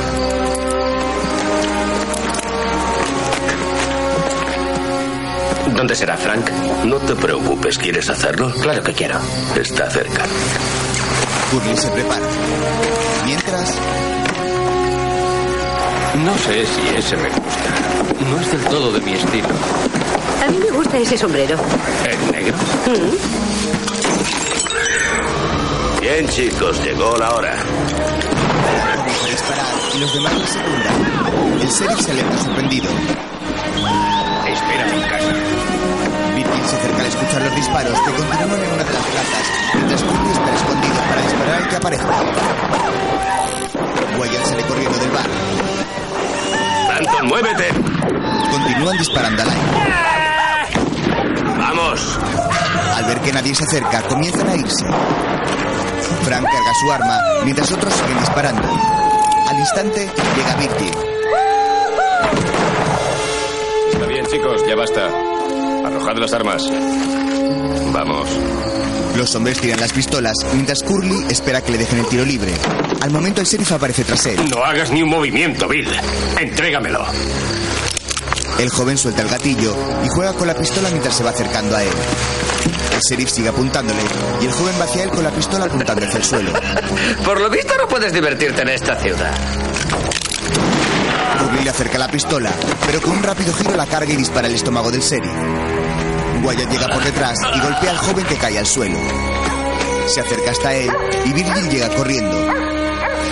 Poco después, en el juicio, Puede que fuera debido a una borrachera incontrolada o a un error, como dice el acusado, ya que cuando intentaba entregarle el arma se disparó accidentalmente. O puede que fuera otro ataque criminal contra esta comunidad cuidadosamente planeado y maliciosamente premeditado. Sea como fuere, deberemos esperar a que lo decida un jurado. Sin embargo, hay algo que ya sabemos. Has privado a los ciudadanos de Tombstone de un valioso recurso. Fred White era un valiente agente de la ley, un buen padre y esposo, un amigo leal. Y un hombre, cosa que tú, William Brucius, no eres. Dijo la fianza en 15 mil dólares. Virgil, tú serás el sheriff en funciones. Apártale de mi vista. más tarde, en el bar, Wyatt habla con otro hombre justo cuando por la puerta entra la joven novia de John. Ambos se dan cuenta y se quedan admirándola. Wyatt se lleva el puro a la boca y se acerca hasta ella.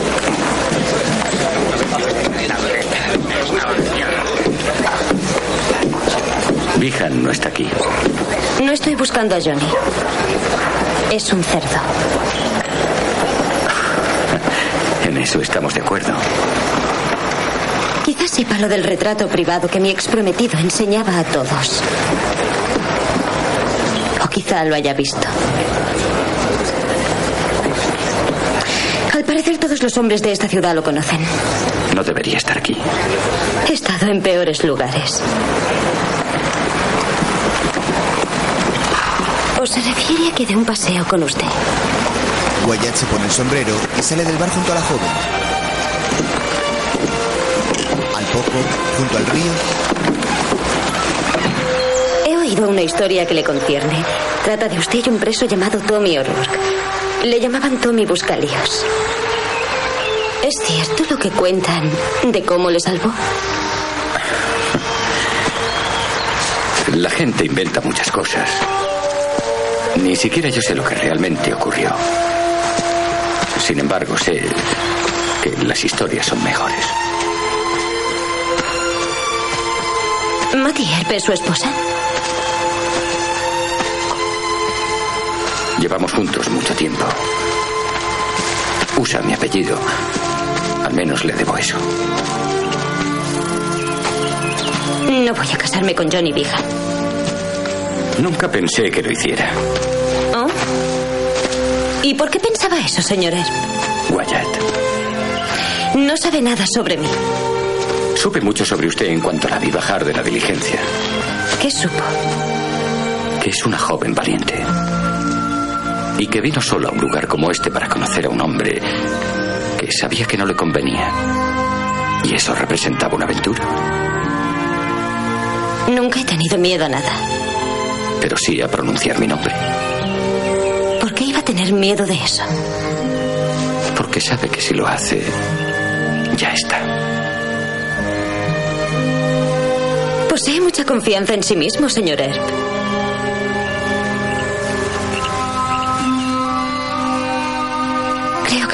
Intentando seducirme. ¿Cómo le llaman sus amigos? Yo sí.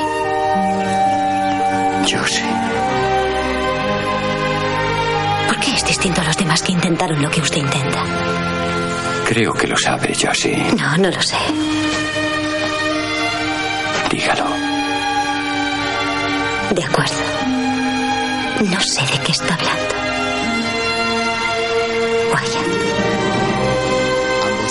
Se besan apasionadamente bajo el azul cielo y junto al caudaloso río.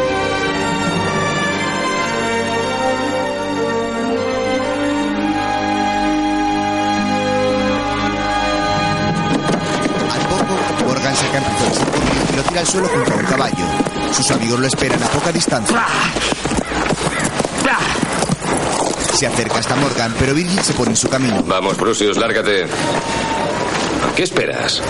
Monta ya, Bill, antes de que te disparen a sangre fría. Burley se quita la arena del pelo ante la mirada de Wyatt. Tuviste tu última oportunidad y la dejaste pasar. Ahora ya no habrá más charla. Hablas demasiado para ser un fanfarrón. Toda mi vida he soportado a gente como tú. Solo hay una forma de tratar escoria como vosotros. Tu día se acerca. Prepárate. ¿Por qué no haces que sea hoy? No puedo hablar por todos, pero personalmente se me empiezan a revolver las tripas con toda tu charla de cobarde. Si quieres pelear con mis amigos, ¿por qué no acabar este asunto ahora mismo? Eres el primero de mi lista, Holiday. Pasa lo que te queda de tiempo esperando verme. Sí, sería agradable verte para variar por lo que sé. La mayoría de tus enemigos reciben un tiro por la espalda. Ya nos veremos.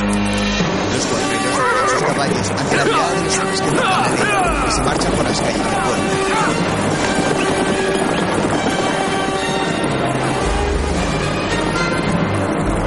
Deberíamos matarles a todos. Sabes, Morgan, Wyatt es mi amigo, pero creo que a ti empiezo a quererte. Poco después, Wyatt está tumbado en la cama con Josie, que duerme sobre su pecho.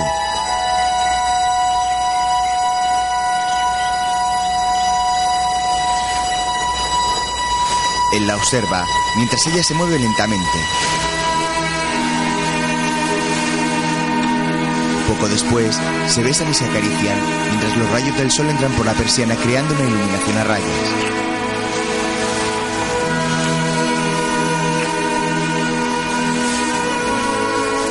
Ella introduce su mano bajo las sábanas mientras continúan besándose. Él la toma por el cuello y la besa de nuevo.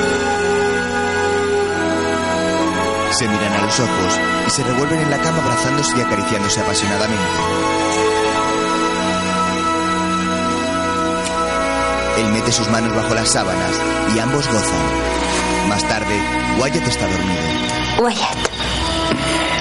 Háblame de Missouri. Amaba a una chica, Josie. La amaba más de lo que amaré a nadie mientras viva. Con ella íbamos a tener un hijo, pero murió. Y el niño con ella. Yo también quise morir. Quemé todo lo que poseíamos. Los cuadros. La ropita de bebé que cosió. Lazos de su pelo. Intenté quemar todas las emociones que tuve con ella.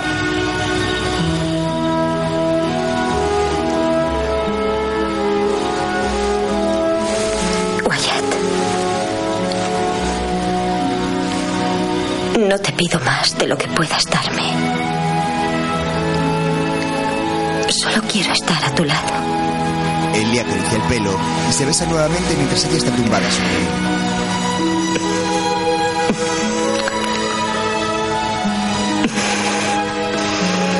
Y seguir echada aquí cuando tengamos 80 años. No había pensado nunca en vivir tanto.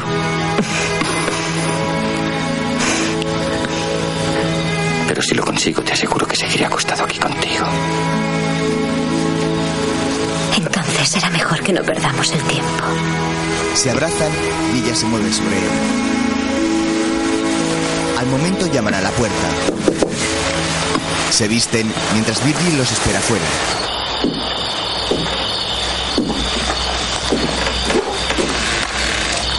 Wyatt, creo que deberías acompañarme.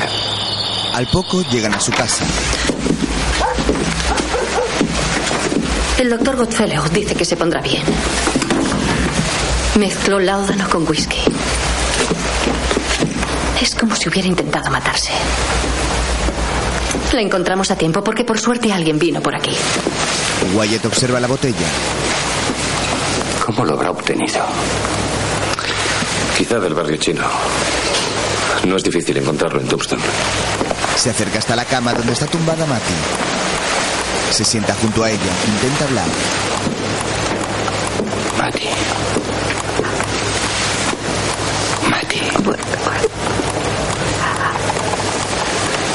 Vuelve con tu puta judía. Wyatt se aleja de ella y se levanta turbado ante las palabras de Matty.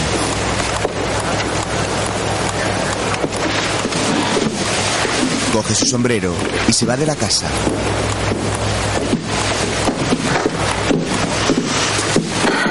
Si estuviera casada con él, me tomaría cinco litros de ese veneno. Ali, cállate. Virgil suelta la botella de veneno en una repisa y también se va de la casa.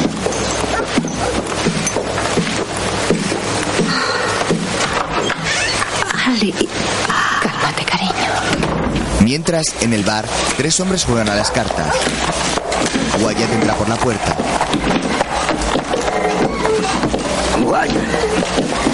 Dame una botella y un vaso, Clem.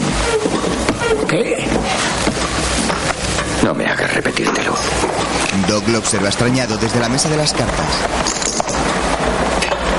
El camarero coge una botella y un vaso y los coloca en la barra. Caballeros, esta partida está perdiendo su encanto. Me retiro. Doc se levanta y va hacia la barra, donde Wyatt se sirve whisky. Llega junto a él y se bebe su vaso. Creo que lo necesito. Wyatt se queda quieto. Si rompes la abstinencia, lo mínimo que puedes hacer es invitar a un amigo. No estoy de humor para charlas, Doc. Soy el hombre perfecto. No necesitas charlar mucho cuando estoy a tu lado. Sirve otro vaso y lo pone ante Wyatt. Wyatt, ¿te has preguntado alguna vez cómo hemos participado en tantos desafortunados incidentes y aún seguimos en pie? Yo lo he descubierto. En realidad no es nada. Solo suerte. ¿Y sabes por qué no es nada, Wyatt? Doc se bebe el vaso de un trago. Porque no importa demasiado si hoy estamos aquí o no. Cada mañana me despierto viendo el rostro de la muerte y sabes que no está tan mal. El camarero coloca otro vaso en la barra.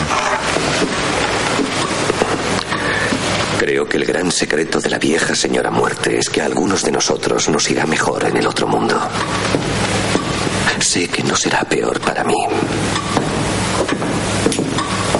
Y quizás sea ese el lugar para Matty. Wyatt se incorpora extrañado y sorprendido por el comentario. Algunos nunca les irá bien en este mundo. Se miran a los ojos y Wyatt, pensativo, coge la botella y se sirve en el vaso.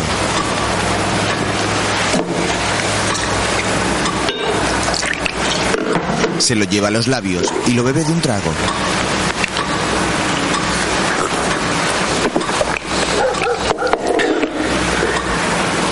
¿Con eso crees que tengo libertad de acción? Doc se queda observándolo sin saber qué decir.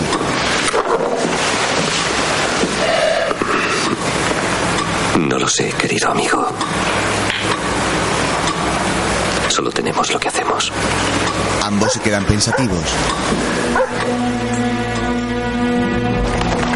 Poco después, los jinetes entran por una calle del pueblo. En un bar, les sirven whisky.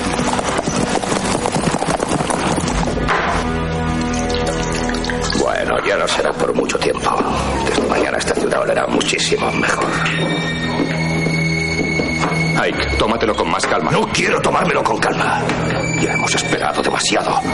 Los Serb y ese flacucho de su amigo sabrán cómo se lucha en una pelea de verdad. Yo me voy. Si eres listo, volverás al hotel y dormirás un poco. Necesitarás ayuda si quieres desafiar a los Serb. Tengo amigos, llegarán mañana, ya lo verás. Esta ciudad nos agradecerá lo que hagamos.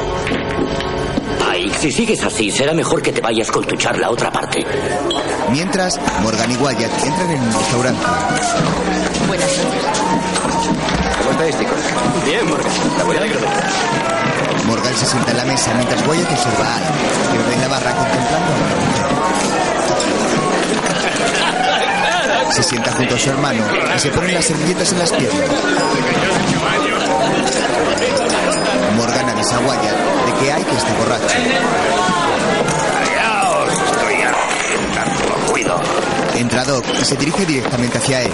Ike, Le tira su vaso de la mano. dicen que quieres matarme. Desenfunda tu arma. No voy armado, Doc. Eres un maldito bastardo. Si no estás armado, busca quien te dé un par de revólveres y sal a la calle. ¿Quién va a darle un revólver a este maldito cobarde? Doc, Doc, ya basta. Hoy no voy a pelear contigo, Doc. Pero nuestro duelo llegará pronto. Mi madre siempre me dijo que jamás dejara para mañana la escoria que podía matar hoy. Doc no va armado y está borracho. No hay ninguna ley que prohíba matar a los borrachos.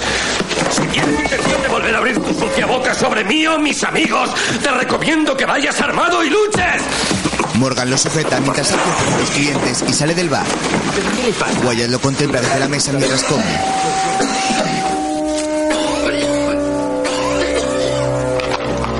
Por la noche, el bar cierra sus puertas mientras las calles se vacían de gente y la luz de la luna ilumina el pueblo. Una figura avanza pegada a las ventanas y puertas de las casas.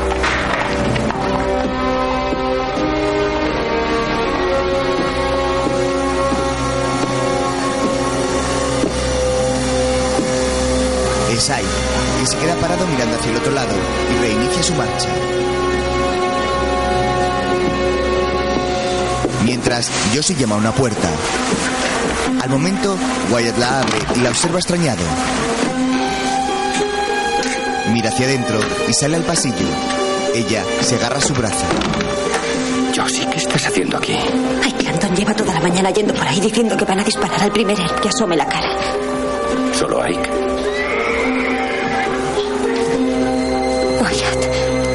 Wyatt, vayámonos ahora. Dejemos los problemas atrás y vayámonos. Irme, yo no quiero irme. Por favor, Wyatt. No quiero verte abatido en una pelea callejera que ni siquiera entiendo. Aquí es donde vivimos. Mis hermanos y yo apostamos todo por este lugar.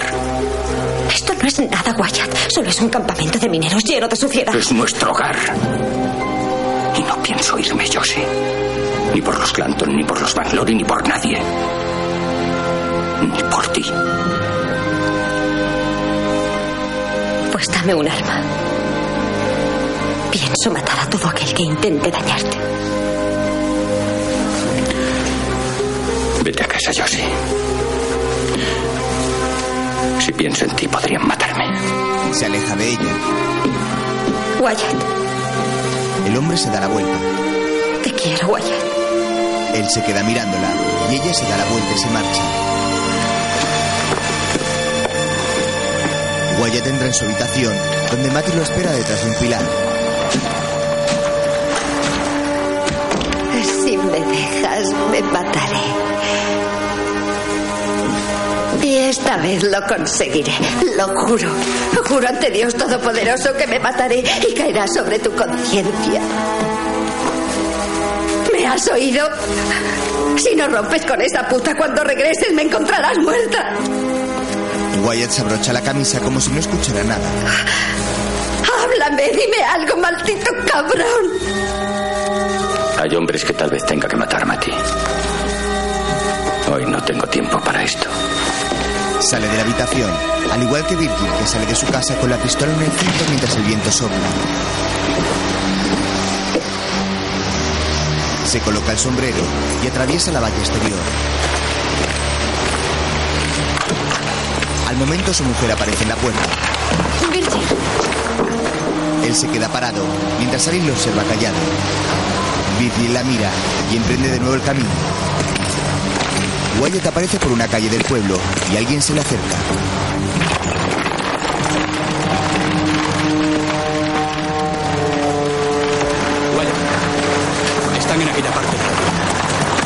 Hacia donde le indica. El hombre se va y él se coloca el sombrero y se dirige hacia aquí. Al instante, Morgan comienza a andar junto a él.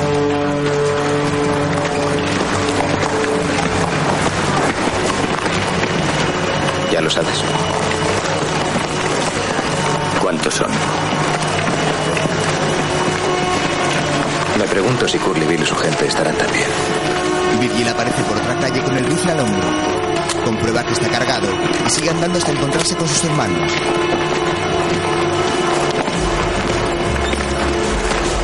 ¿Qué sabes? Ike se ha pasado la noche bebiendo. No ha dejado de decir que va a matarnos. Billy Clanton, Fran McClory y Billy Claiborne llegaron por la mañana. ¿Curly Bill? ¿Charlie el indio? No lo sé, Morgan. Quizá estén todos. ¿Dónde está Holiday? Yo no lo he visto. Dejadle que duerma. ¿Qué planes tienes, Wyatt? Lo primero, tomarme un café. Wyatt se dirige hacia el bar, mientras sus hermanos se quedan en la calle vigilando. Dentro, el camarero sirve el humeante café. ¿Me das uno de esos puros? Claro. El camarero suelta la cafetera y se vuelve entregándole un puro. Wyatt se lo lleva a la boca, enciende una cerilla y prende el puro. ¿Va a haber pelea, Wyatt?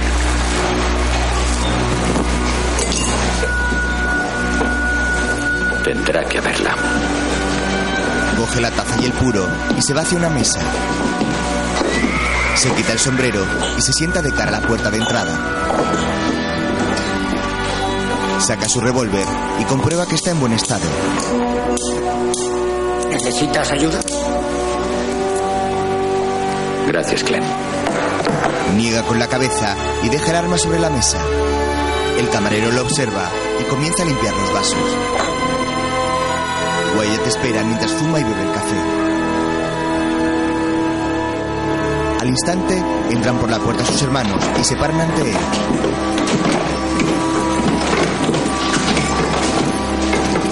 Acaban de salir del OK Corral junto a la casa de Fly. Entre ellos están Ike y Billy Clanton. Los McClory. Billy Claiborne. Tal vez más. Wyatt se queda pensativo, suelta la taza y se coloca el sombrero. Se pone en pie y guarda la pistola en la cartuchera. Vamos allá. Sale del bar seguido por sus hermanos y se quedan parados fuera mirando hacia todos lados. Virgil se apoya el rifle en el hombro, mira a Morgan y Wyatt y baja los escalones hacia la calle. Al otro lado aparece Doc. ¿A dónde demonios vais? Vamos calle abajo. Creo que os acompañaré. Se acerca a ellos apoyándose en un fino bastón.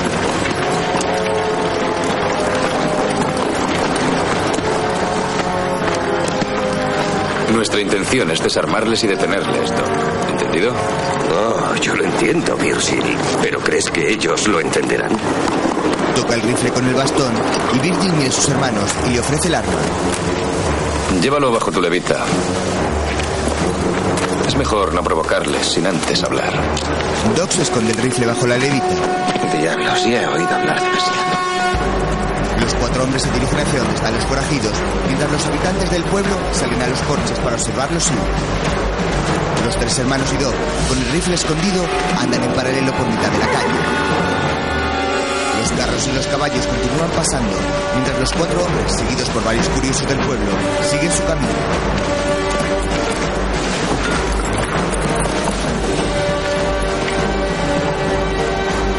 Giran por una calle los habitantes siguen observando a los extrañados mientras hacen sus negocios o van de un lado a otro.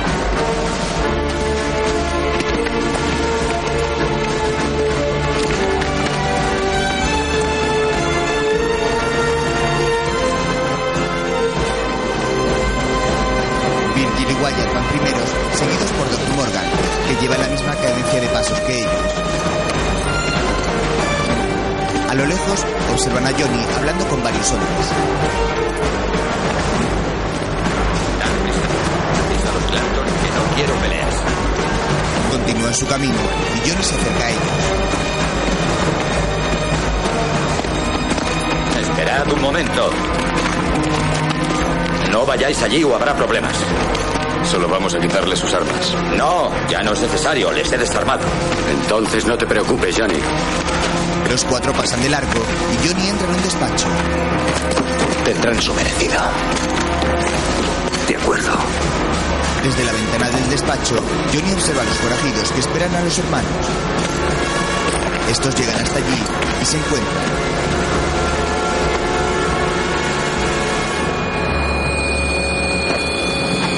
Hace tiempo que vais buscando pelea, pues ahora la vais a tener. Se lleva la mano a su cartuchera, mientras White estudia a los hombres que tiene enfrente. Están a poca distancia entre sí. Levantad las manos. Quiero vuestras armas. No realizan el más mínimo movimiento, mientras se contemplan desafiantes. Doc mira de reojo a los hermanos, que permanecen vigilantes. Uno de los cuatreros intenta que su caballo, al que sujeta por las riendas, esté quieto. Fred saca su arma, pero Wyatt es más rápido y le dispara con sus pistolas. Sus hermanos lo secundan. ¡No dispares! Wyatt hiere a otro. ¡Espera! ¡Vaya, por Dios bendito, detén esta matanza! ¡No voy armado! ¡No! ¡Billy! ¡Billy! ¡No! ¡Billy! Billy le apunta a Billy, pero este dispara antes y lo lleva en la pierna. Doc y Wyatt lo tirotean mientras Frank se levanta y Morgan le dispara, pero falla y es herido. Billy fulmina a Billy que muere. Otro de ellos les dispara tras un caballo y Wyatt ahuyenta al animal con un tiro dejando al forajido sin protección. Doc le dispara con su rifle batiéndolo. Frank se levanta y hiera a Doc, pero Morgan le pega un tiro desde el suelo matándolo. ¡Frank! ¡Frank! ¡Frank! Se acerca hasta Frank y cae junto a él con un balazo en el estómago. Wyatt baja su pistola y observa a todos los hombres caídos en el tiroteo. Después, se llevan los cuerpos de los muertos en una carreta. ¡Papá! ¡Salidita en medio! Parece que uno es Bill Mientras se llevan a Bill. Llévale a casa, Jack. Ali, no dejes que se mueva demasiado. Wyatt, tengo que detenerte. Wyatt observa a Johnny y se dirige hacia la carreta donde está Morgan herido. ¿Qué pasará? Los Clinton querrán vengarse. No olvides a los mayores. Tranquilo, Morgan. Y Virgilio, Doc, no hables. James, ¿dónde está el médico? Ya viene. Wyatt, voy a tener que detenerte. Wyatt, llevadle a casa. No me dejaré detener, Johnny. Ni por ti, ni por ningún otro. Por el amor de Dios, Wyatt, ya se ha derramado demasiada sangre. Se queda pensativo y se da la vuelta. quiere detener a Wyatt. Johnny baja su arma y Josie llega corriendo. Se abrazan fuertemente y ella se da cuenta de la sangre que mancha su camisa. ¿Estás bien? Estoy bien, Josie. Vuelve a casa, ¿quieres? No, quiero quedarme Josie, contigo. ve a casa. Esto aún no ha acabado. John, acompáñala. Señorita, Wyatt tiene razón. ¡Les han asesinado! ¡Los Herbes les han disparado a sangre fría! ¡Clanton ha estado aquí toda la mañana amenazando con matarles! No, ninguno ¡Ha de los sido una pelea justa! Los partidarios de unos y de otros se pelean entre ellos, mientras el médico atiende a Virgil y Morgan en habitaciones separadas y cuidados por sus mujeres. Llaman a la puerta y un hombre armado la abre. James y Wyatt, con Matty en brazos, entran. Todos los que no sean de la familia, salid. Ali, despeja esta silla. No me digas lo que he de hacer en mi propia casa. Ali. Puede que vengan más hombres a la ciudad para matarnos. No me importa lo que pienses de mí, pero todos tenemos que colaborar, así que despeja esta maldita silla. Ali quita lo que hay sobre la silla y Wyatt suelta a la mujer inconsciente en ella. ¿Qué le ha pasado? Otra vez se ha pedido el frasco. Oh, señor. Mati. Vamos, Mati. No te alejes demasiado, Jack. Tú tienes la culpa de todo. Hace tiempo que quería irme de aquí, pero él no quería dejarte. Tú y tus hermanos. Ojalá te pudras en el infierno, Guayaper. Lu le da un guantazo. Más tarde, está sentada junto a Morgan, que duerme mientras la herida del pecho ha dejado una mancha de sangre en la venda que la cubre. Lu aparta las moscas, mientras todos descansan habiendo dejado los platos de comida a medias.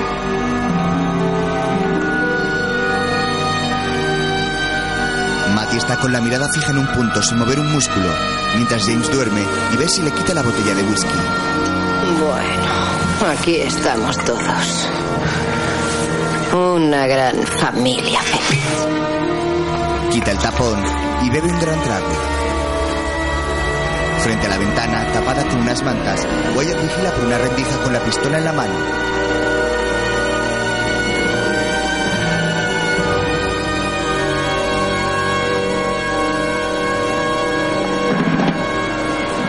Después, numerosas personas, algunas de ellas con pancartas y carteles y varios músicos, acompañan el cortejo fúnebre de uno de los muertos en el tiroteo.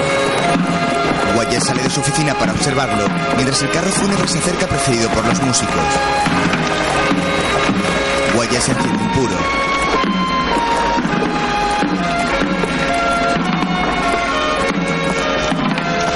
lado de la calle, Johnny junto a otros hombres también contempla el cortejo, que llega hasta la altura de Wyatt. Los familiares y amigos lo miran fijamente, sin que éste cambie su gesto hacia ellos. El ataúd pasa ante él, que sigue mirando fijamente a los amigos que lo acompañan. Curly, sobre un caballo y vestido de negro, va detrás y aguanta la mirada a Wyatt.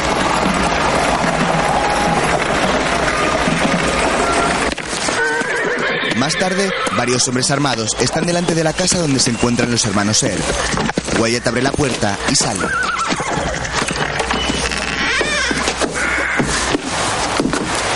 Wyatt. John.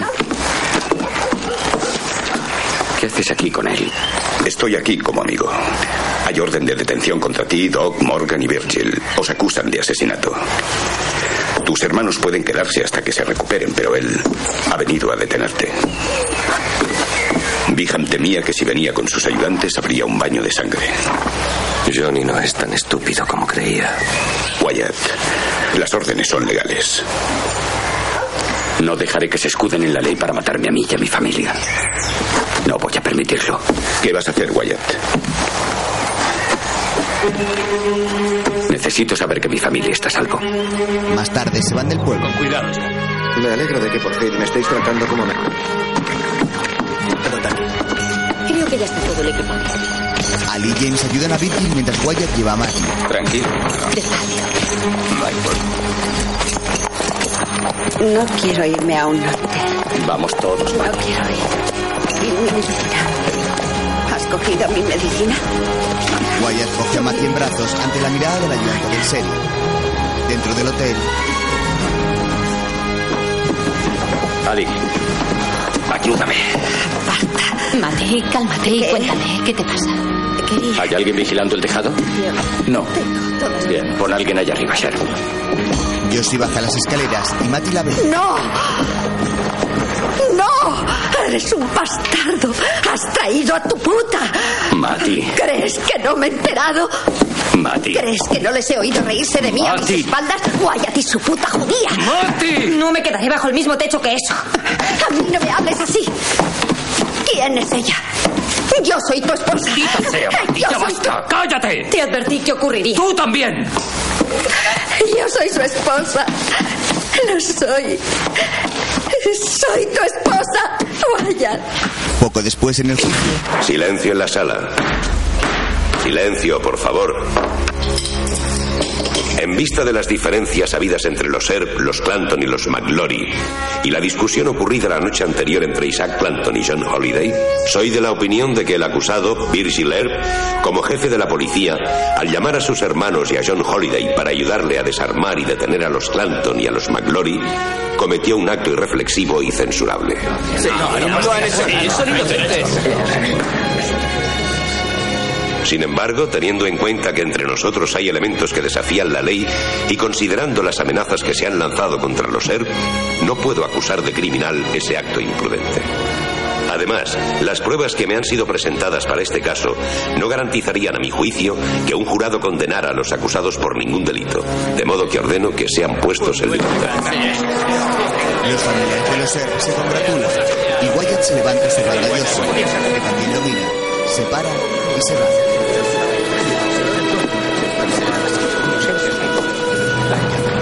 hippie con un sombrero en su pecho. Curly contempla a los hermanos. Estos salen del estrado, mientras los amigos de los muertos los miran con odio.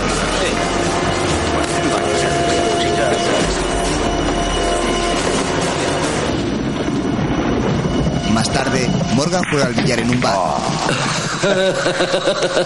Un ciego podría haber hecho esa jugada. Ahora vas a tener que mostrarme lo que sabes hacer. Wyatt entra en el bar. Vaya, llega quien no sabe si va o viene. Llegas a tiempo para ver cómo le doy otra paliza a Bob por... eh, quincuagésima vez. ¿Qué? Wyatt, contéstame a una pregunta que me ronda por la cabeza desde hace años. ¿Cuál es? ¿Cómo se explica que Morgan sea el único ERP al que siempre sonríe la suerte? eh? Bob, toda la familia quisiera saber la respuesta a eso. Morgan apunta con el palo de billar y empuja la bola blanca. Esta choca con otra que entra en una tronera. Mira sonriendo a su hermano. De pronto, un disparo entra por atrás y alcanza a Morgan. ¡Rápido! ¡Protegeos! ¡Protegeos! Bajo la lluvia, varios hombres, entre ellos hay, salen de un callejón junto al bar y se montan en sus caballos.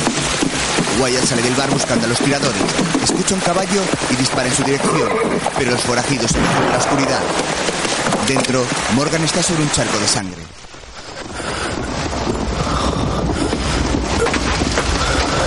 Hemos avisado al médico Yago. Te pondrás bien, Morgan. El camarero se acerca hasta un niño. Ve a buscar a James y Virgil. ¡Corre! El niño corre por el pueblo y encuentra a Virgil.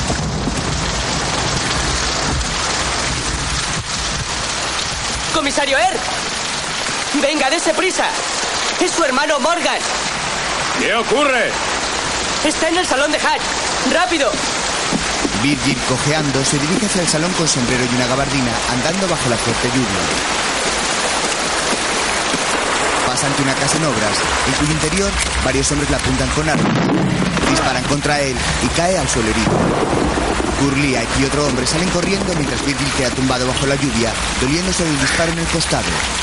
Mientras, en el salón, Me han cazado, Wyatt. Salid de aquí. Vas a morir, hermano. No lo permitiré. Ponme las piernas rectas. Ya lo están, Morgan. Wyatt agarra la mano de Morgan, que lucha por aferrarse a la vida.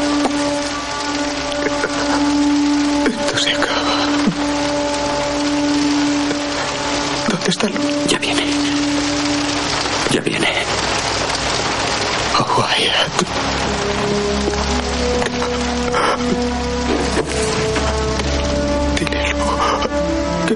que quiero. Morgan da su último aliento y expira. Wyatt lo observa incrédulo.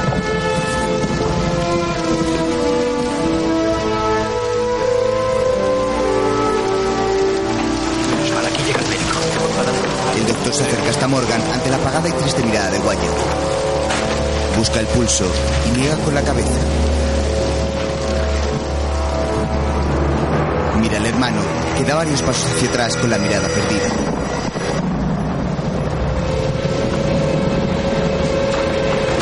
Al poco entra Lu, que se acerca corriendo y aparta al médico. Le coge la mano a su marido, que ya está fría, y se la lleva a la cara. Le acaricia la mejilla ante la desconcertada mirada de Wyatt.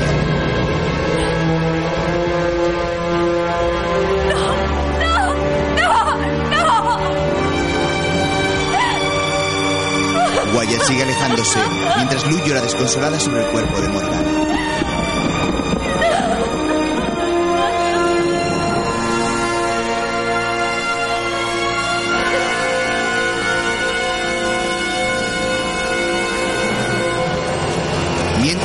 Varios hombres armados vigilan la entrada a una casa. Dentro, un médico intenta sacar la bala del costado de Virgil. Su ayudante recoge las sábanas manchadas de sangre justo cuando Wyatt entra por la puerta. ¿Cómo está? Puedes verlo por ti mismo. Wyatt. Quiere quitarme el brazo. No dejes que me lo corte. Ya lo ha oído, doctor. En cualquier caso quedará mutilado. Eso si no muere desangrado. Al menos seré un cadáver con dos brazos. Virgil, por favor. No te preocupes. Aún me queda un brazo sano para abrazarte. James y su mujer llegan mientras el médico sigue limpiando la herida. ¿Dónde está Morgan? Wyatt lo mira serio sin contestar. ¿Dónde está Morgan? Wyatt sale de la habitación y se queda parado en el pasillo.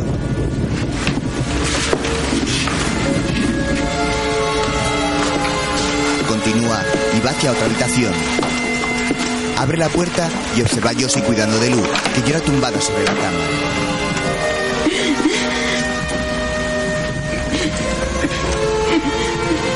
Cierra la puerta, sube unos escalones y gira por otro pasillo.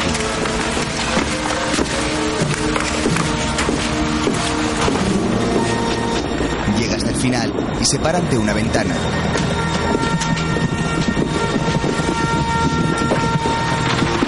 Aparta las cortinas y mira por ella. Doc está sentado en la escalera. Ten cuidado. No quiero que te disparen. Wyatt sigue mirando por la ventana.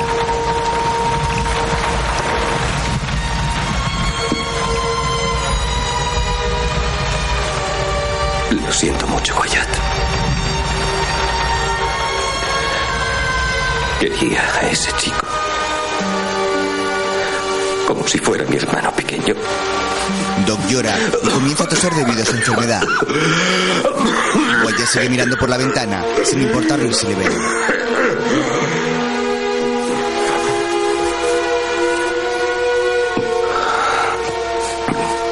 ¿Qué quieres hacer? Matarles a todos. En el exterior, la lluvia cae sobre la ventana creando una manta de agua. Mientras, Wyatt sigue contemplando el aguacero con la mirada perdida.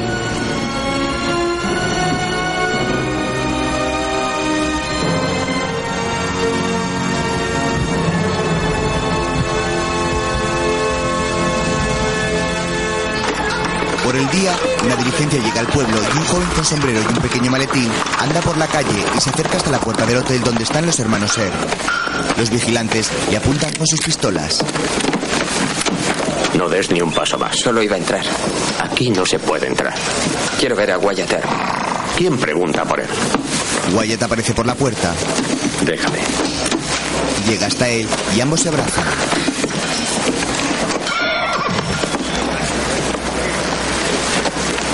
He venido para llevarme a Morgan a casa de nuestros padres en California. Me alegra verte, Warren. Entran al hotel.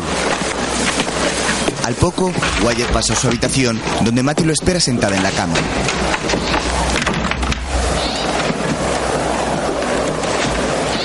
Ya es hora de irse, Mati. Claro, cariño. Voy a California.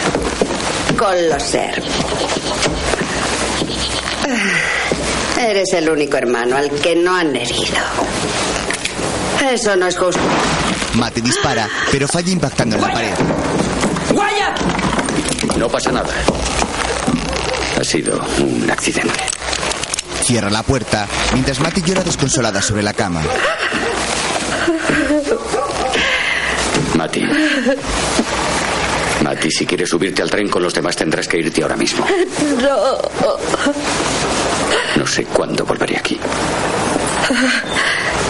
Vete al infierno. Te aseguro que cuando vuelvas, yo ya no estaré. Alarga el brazo y coge la botella de veneno. No tomes ese veneno o acabará matándote. ¿Acaso te importa? Bebe un trago. Ya no me importa. Wyatt sale de la habitación.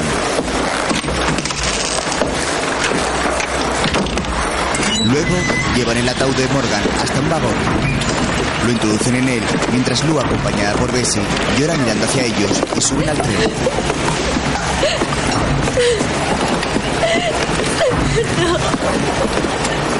¿John Holiday? Doc asiente y un revisor le da una carta. La abre y la lee mientras se duele del pecho. Wyatt. Es de Bob Paul desde Tucson. Dice que Ike Clanton, Frank Stilwell y algunos de sus amigos están en Tucson y han estado vigilando los trenes. Alguien de Tombstone les avisó de que íbamos allí. Bien. Wyatt tira la carta y se coloca su sombrero. Ser mira a Doc y este se vuelve alejándose.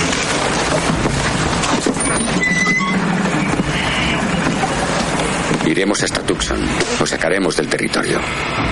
Te quedarás en el tren y ayudarás a James y a las mujeres a llevar a Virgil y Morgan a California. James y ellas pueden llevar a Morgan Wyatt. Si vas a ir tras los que hicieron esto, iré contigo. La locomotora se pone en marcha y comienza a expulsar humo por su chimenea.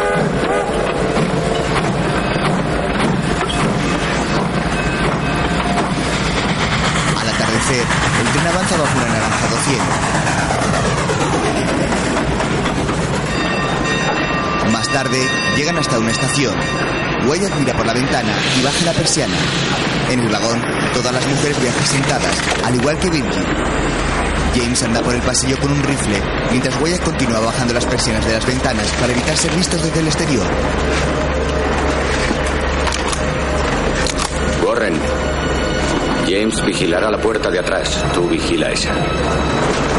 Si alguien intenta subir, dispárale. El tren comienza a detenerse en la estación con todas las persianas bajadas. Doc baja al andén por la parte trasera donde Ser vigila. Le hace un gesto y este se aleja. Wyatt baja por la parte delantera y vigila a ambos lados con el rifle preparado. El tren se detiene por completo y varias personas se acercan a él. En la oscuridad, tres figuras armadas avanzan por el andén. Son tres de los que dispararon contra los hermanos. Uno de ellos se vuelve y hace un gesto a los otros dos que lo siguen.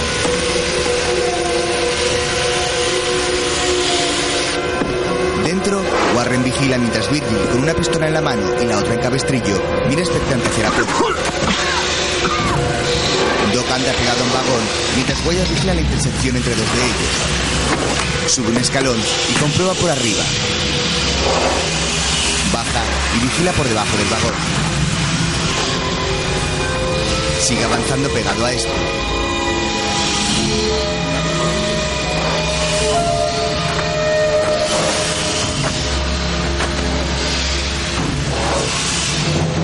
Se vuelve y se esconde rápidamente al escuchar a alguien corriendo. Uno de los bandidos corre junto al vagón, mientras otro sube por una escalerilla al techo de otro.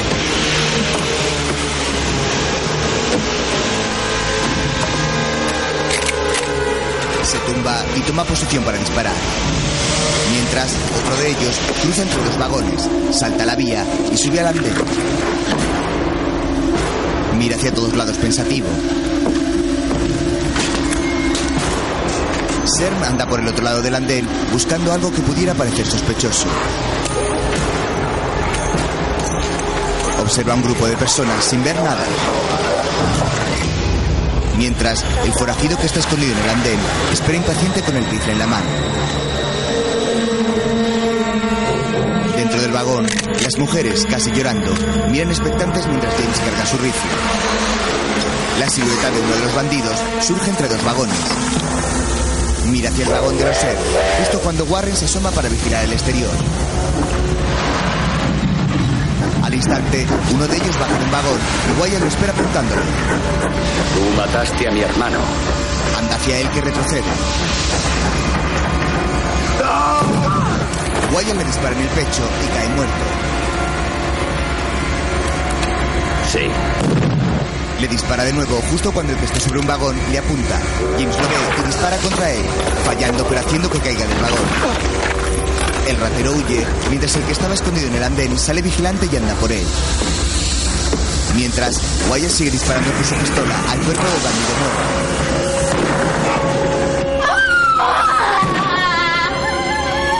Lou llora al escuchar los disparos, mientras Bessie la consuela. Fuera, Wyatt. Soy yo, Sherp. Continúa disparando su revólver contra el cuerpo del muerto. Wyatt. Doc llega tras él y Wyatt dispara de nuevo. ¡Wyatt! Carga de nuevo, pero se queda sin balas. Está bien, Wyatt. Vámonos. Wyatt se vuelve y contempla a Warren. Ya observado horrorizado cómo su hermano vaciaba el cargador sobre uno de los asesinos de Morgan. Al poco, entra en el vagón.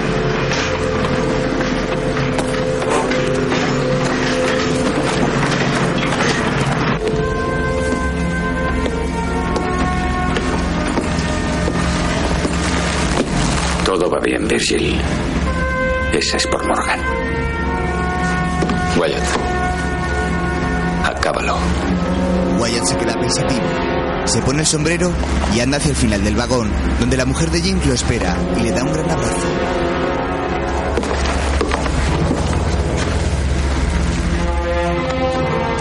El tren inicia de nuevo su marcha y Wyatt sale al andén, donde ya están Ser, Doc y Warren.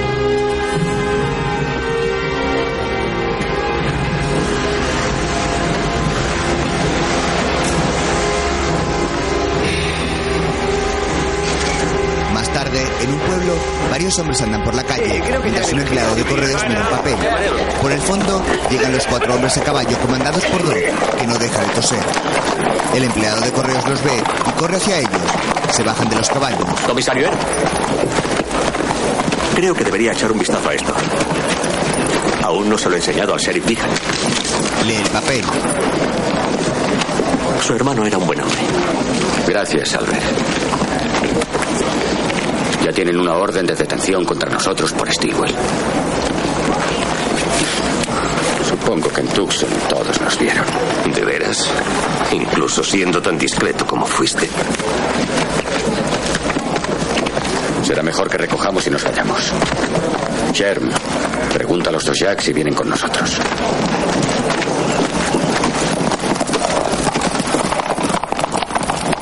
Wyatt. Sigue siendo el comisario aquí, ¿no? Claro. Pero ahora va a ser un comisario y un forajido. La aristocracia de ambos mundos, hijo. Poco después, entra en una habitación, donde Josie lee unas cartas. Ella se levanta y ambos se abrazan fuertemente.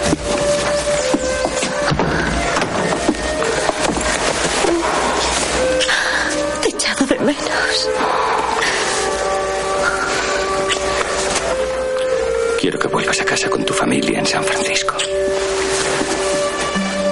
En cuanto pueda ir a buscarte. ¿Cuándo será eso? Tengo ciertas cuentas pendientes. No sé a dónde llegaré.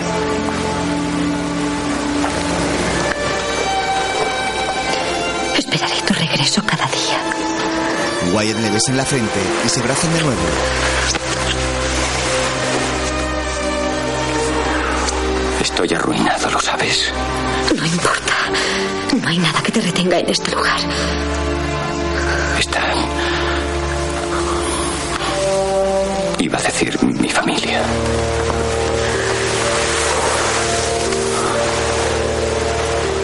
Yo seré tu familia, Wyatt. Te daré hijos. Tendremos nuestro hogar donde nadie nos encontrará. Y no moriré antes. Te lo juro.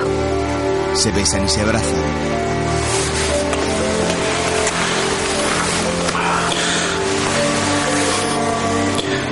Tenías razón, Josie.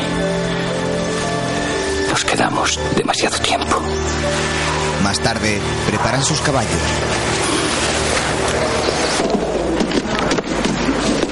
¿Cómo puedo creer que intentaras detenerle? Wyatt tenía 20 balas en el cuerpo. No, no intentaba detenerle. Entonces no lo entiendo. Este es mi testamento, John. Te he nombrado albacea, aunque no me queda mucho. No estamos en la selva, Wyatt. Tenemos leyes. Sí, las tenemos. Y si esos hombres creen que pueden escudarse tras esas leyes, te aseguro que se equivocan. Adiós, John. Los cuatro jinetes inician su camino y cabalgan por una calle. El sheriff Ethan, con otros hombres, sale a su paso. Wyatt. Wyatt. Quiero hablar contigo. Johnny, si no dejas de entrometerte, no volveremos a hablar. Más tarde, un hombre corta troncos junto a una pequeña caseta a la vera de un riachuelo. Entre los árboles aparecen tres jinetes.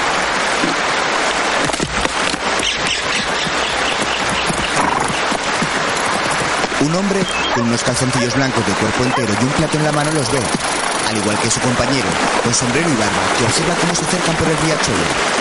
El indio que ayuda a matar a Morgan está escondido en la cabaña. Serm lidera la expedición mientras se acercan a la zona. El indio sale por una linterna trasera con el rifle en la mano y corre hacia el bosque. Los tres jinetes llegan hasta la cabaña. El hombre de barba les recibe. Buscamos a Pete Spence. No está aquí. Se fue a Tombstone. ¿Y sabe dónde está Charlie el indio? El indio corre entre los árboles, huyendo lo más rápido posible de la caseta. De pronto, un caballo aparece por la zona, haciendo que el indio se vuelva a mirar. Continúa corriendo con el rifle en la mano, jinete le dispara.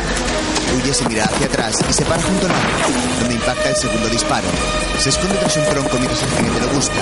El indio carga su rifle y dispara, pero falla. Y el jinete, Doc, le vuelve a disparar. También hierra el tiro y el indio huye de nuevo corriendo entre los árboles. Doc continúa disparándole y este llega hasta un riachuelo donde se para y levanta los brazos.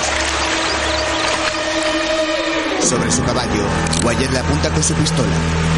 La carga y el indio tira su rifle lo más lejos que puede. Wyatt se baja del caballo sin dejar de apuntarle y se acerca hasta él andando por el riachuelo.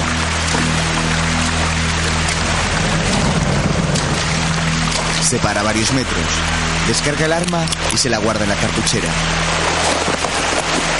El indio se relaja y baja los brazos. Pero al momento, Wyatt aparta su abrigo de la cartuchera y se lleva la mano a ella. El indio niega le hace un gesto con las manos. Doc se acerca a caballo por atrás. El indio lo ve y se asusta mientras Doc le apunta. Va a sacar su arma, pero Wyatt es rápido y le dispara dos veces. El indio cae muerto en el riachuelo y Wyatt le dispara una vez más. Doc guarda su arma. Por la noche, Doc tose mientras Wyatt se acerca hasta él.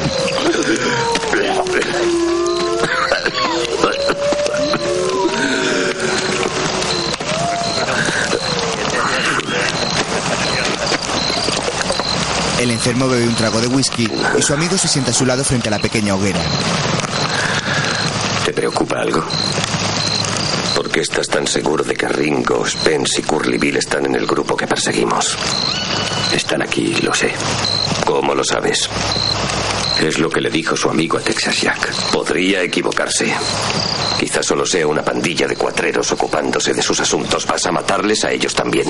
Eres libre para irte cuando quieras. Vete al infierno. No conseguirás lo que quieres, Wyatt. No podrás matarles a todos. Escucha. Yo ya estoy muerto. Así que si quieres despedirte con un halo de gloria, estoy contigo. Pero si quieres vivir, ¿qué quieres que haga? ¿Que lo olvide? Que esperes. Vete a Arizona por un tiempo. Que piensen que todo acabó. Cuando regresemos, les eliminaremos uno por uno. Doc comienza a toser se tumba apoyado en una roca. Wyatt se coloca a su lado.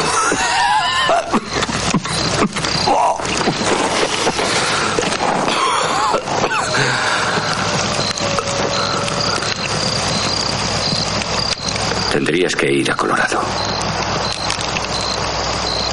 A un sanatorio en las montañas. Iré. Si tú me llevas.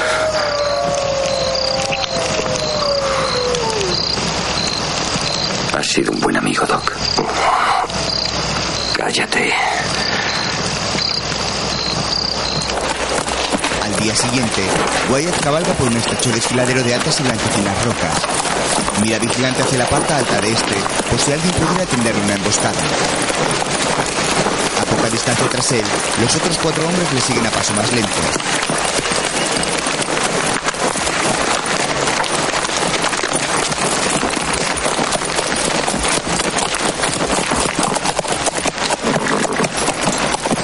Doc también vigilan hacia todos lados mientras avanzan por el angosto camino.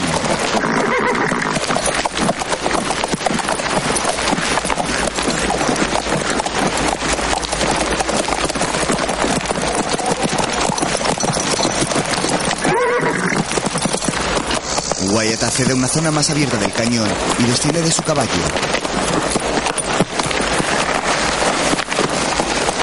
Sujeta las riendas y observa hacia todos lados. Levanta la vista y contempla los escarpados riscos de piedra caliza que forman las paredes del desfiladero.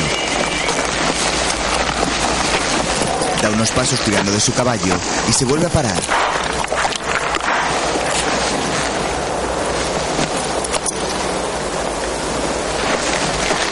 Se da la vuelta y al momento, tras las rocas, aparecen los otros tres asesinos de su hermano que le apuntan con sus rifles. Uno de ellos le dispara en la pierna rozándole. Él responde girándose rápidamente. Wyatt hiera a uno de los cuatreros que cae al suelo y los remata. Doc y el resto llegan. Un forajido le pega un tiro a Wyatt fallando. Este le responde y el hombre dispara contra Doc. ¡Johnny Ringo!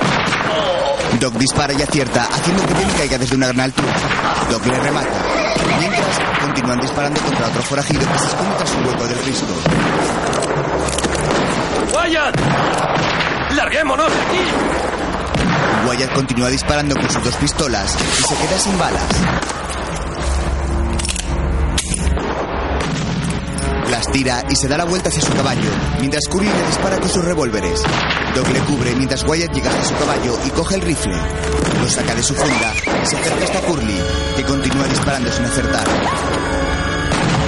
Apunta contra él y le dispara en el pecho. Doc guarda su arma mientras Wyatt sigue vigilante ante cualquier eventualidad. Su lentamente.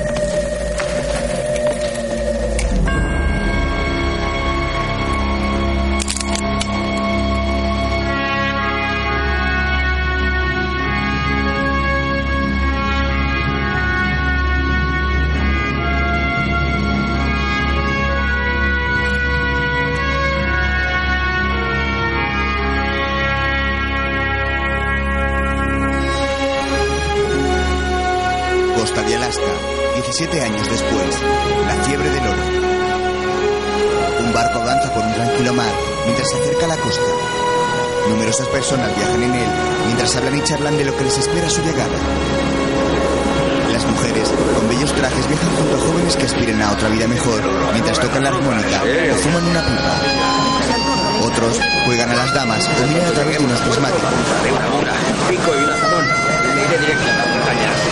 Junto a la barandilla, Wyatt con el pelo canoso y Josie miran hacia la costa. Enséñame dónde está tu oro, Wyatt. ¿Dónde está? Wyatt mira hacia lo lejos y levanta el brazo señalando un punto de las montañas. ¿En esas montañas? No veo que sea tan difícil. No, imagino que recogeremos la mayor parte en solo un día de excursión desde Nome. Lo difícil será llevarlo hasta la ciudad. Un joven con un abrigo marrón y una gorra gris los observa y se acerca hacia él. ¿Qué haremos con tanto dinero? Compraré un traje nuevo. Te hace falta. Disculpe, siento molestarle, pero ¿por casualidad es usted Wyatt Earp? Me llamo Francis O'Rourke. Creo que una vez le salvó la vida a mi tío. En Tombstone, Arizona. Bueno, al menos esa es la historia que nos contó mi padre. Muchas veces, créame. Esta es mi esposa, Josie. Es un honor, señora. Me temo que mi esposo ha salvado tantas vidas que le es difícil acordarse de todas. Bueno, se acordará de esta si la historia es cierta. Mi tío se llamaba Tommy O'Rourke, pero le llamaban Tommy Buscalíos. Lo sabía. Sabía que la historia de mi padre era cierta. Decía que mi tío mató a un minero llamado Schneider en una partida de cartas. El tal Schneider era muy popular y pronto se formó un grupo para lincharle. Se dirigían a la cárcel para sacar a Tommy y ahorcarle. Una marabunta con antorchas se dirige hacia la cárcel. El reo los ve por la ventana. ¡Comisario Er! ¡Comisario Er! ¡Deme un arma! ¡Por el amor de Dios! ¡Quieren ahorcarme! Tommy, si te oigo decir una palabra más, les ayudaré a hacerlo. Al parecer, sus hermanos habían ido a capturar un grupo de indios renegados en otra ciudad y usted estaba solo. Gritaban que debían dispararle y llevarse a Tommy.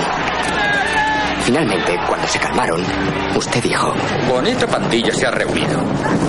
¡Queremos que nos entregue a Tommy O'Rourke! La Lamento decepcionarles, pero no lo voy a entregar. ¡Mató a uno de mis hombres! ¡Mató a un hombre! Y se le juzgará por eso. Eres un arrogante, Erb. ¿Crees que podrás detenernos a todos? ¡Vamos, atrévete, atrévete! Les apunta con su pistola y recula. Pueden dispararme. Eso no será difícil con todas las armas que llevan. Pero antes me llevaré a 10 o 12 conmigo. Por ti, Dicker. Y por ti, McGee. Y quizá también por ti, Harvey. Así que si alguno más quiere a Tommy, me quiere a mí. Y puede acercarse con estos valientes para irnos juntos. Eh, vamos.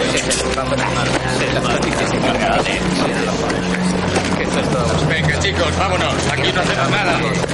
El gentío se dispersa mientras Wyatt le sigue apuntando con sus pistolas.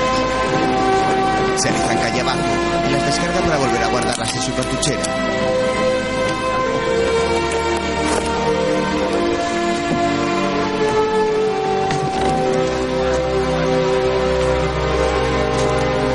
De vuelta en el barco, Y eso fue lo que nos contó mi padre. ¿Qué le pasó a tu tío, Tommy? Le mataron en Omaha en el 87. Supongo que no mereció la pena salvarle. De todos modos, es un honor. Señor Erb. Señor. Señora. el joven se aleja y Josie se queda observando a Wyatt. Ambos se vuelven a dar la vuelta hacia las altas montañas llenas de oro. Hay gente que dice que no ocurre así. No les hagas caso, Wyatt. Así fue como ocurrió. Josie le coge de la mano mientras admiran el bello paisaje de los verdes bosques de Alaska, bañados por los rayos del sol que pasan entre las tupidas nubes que cubren el cielo.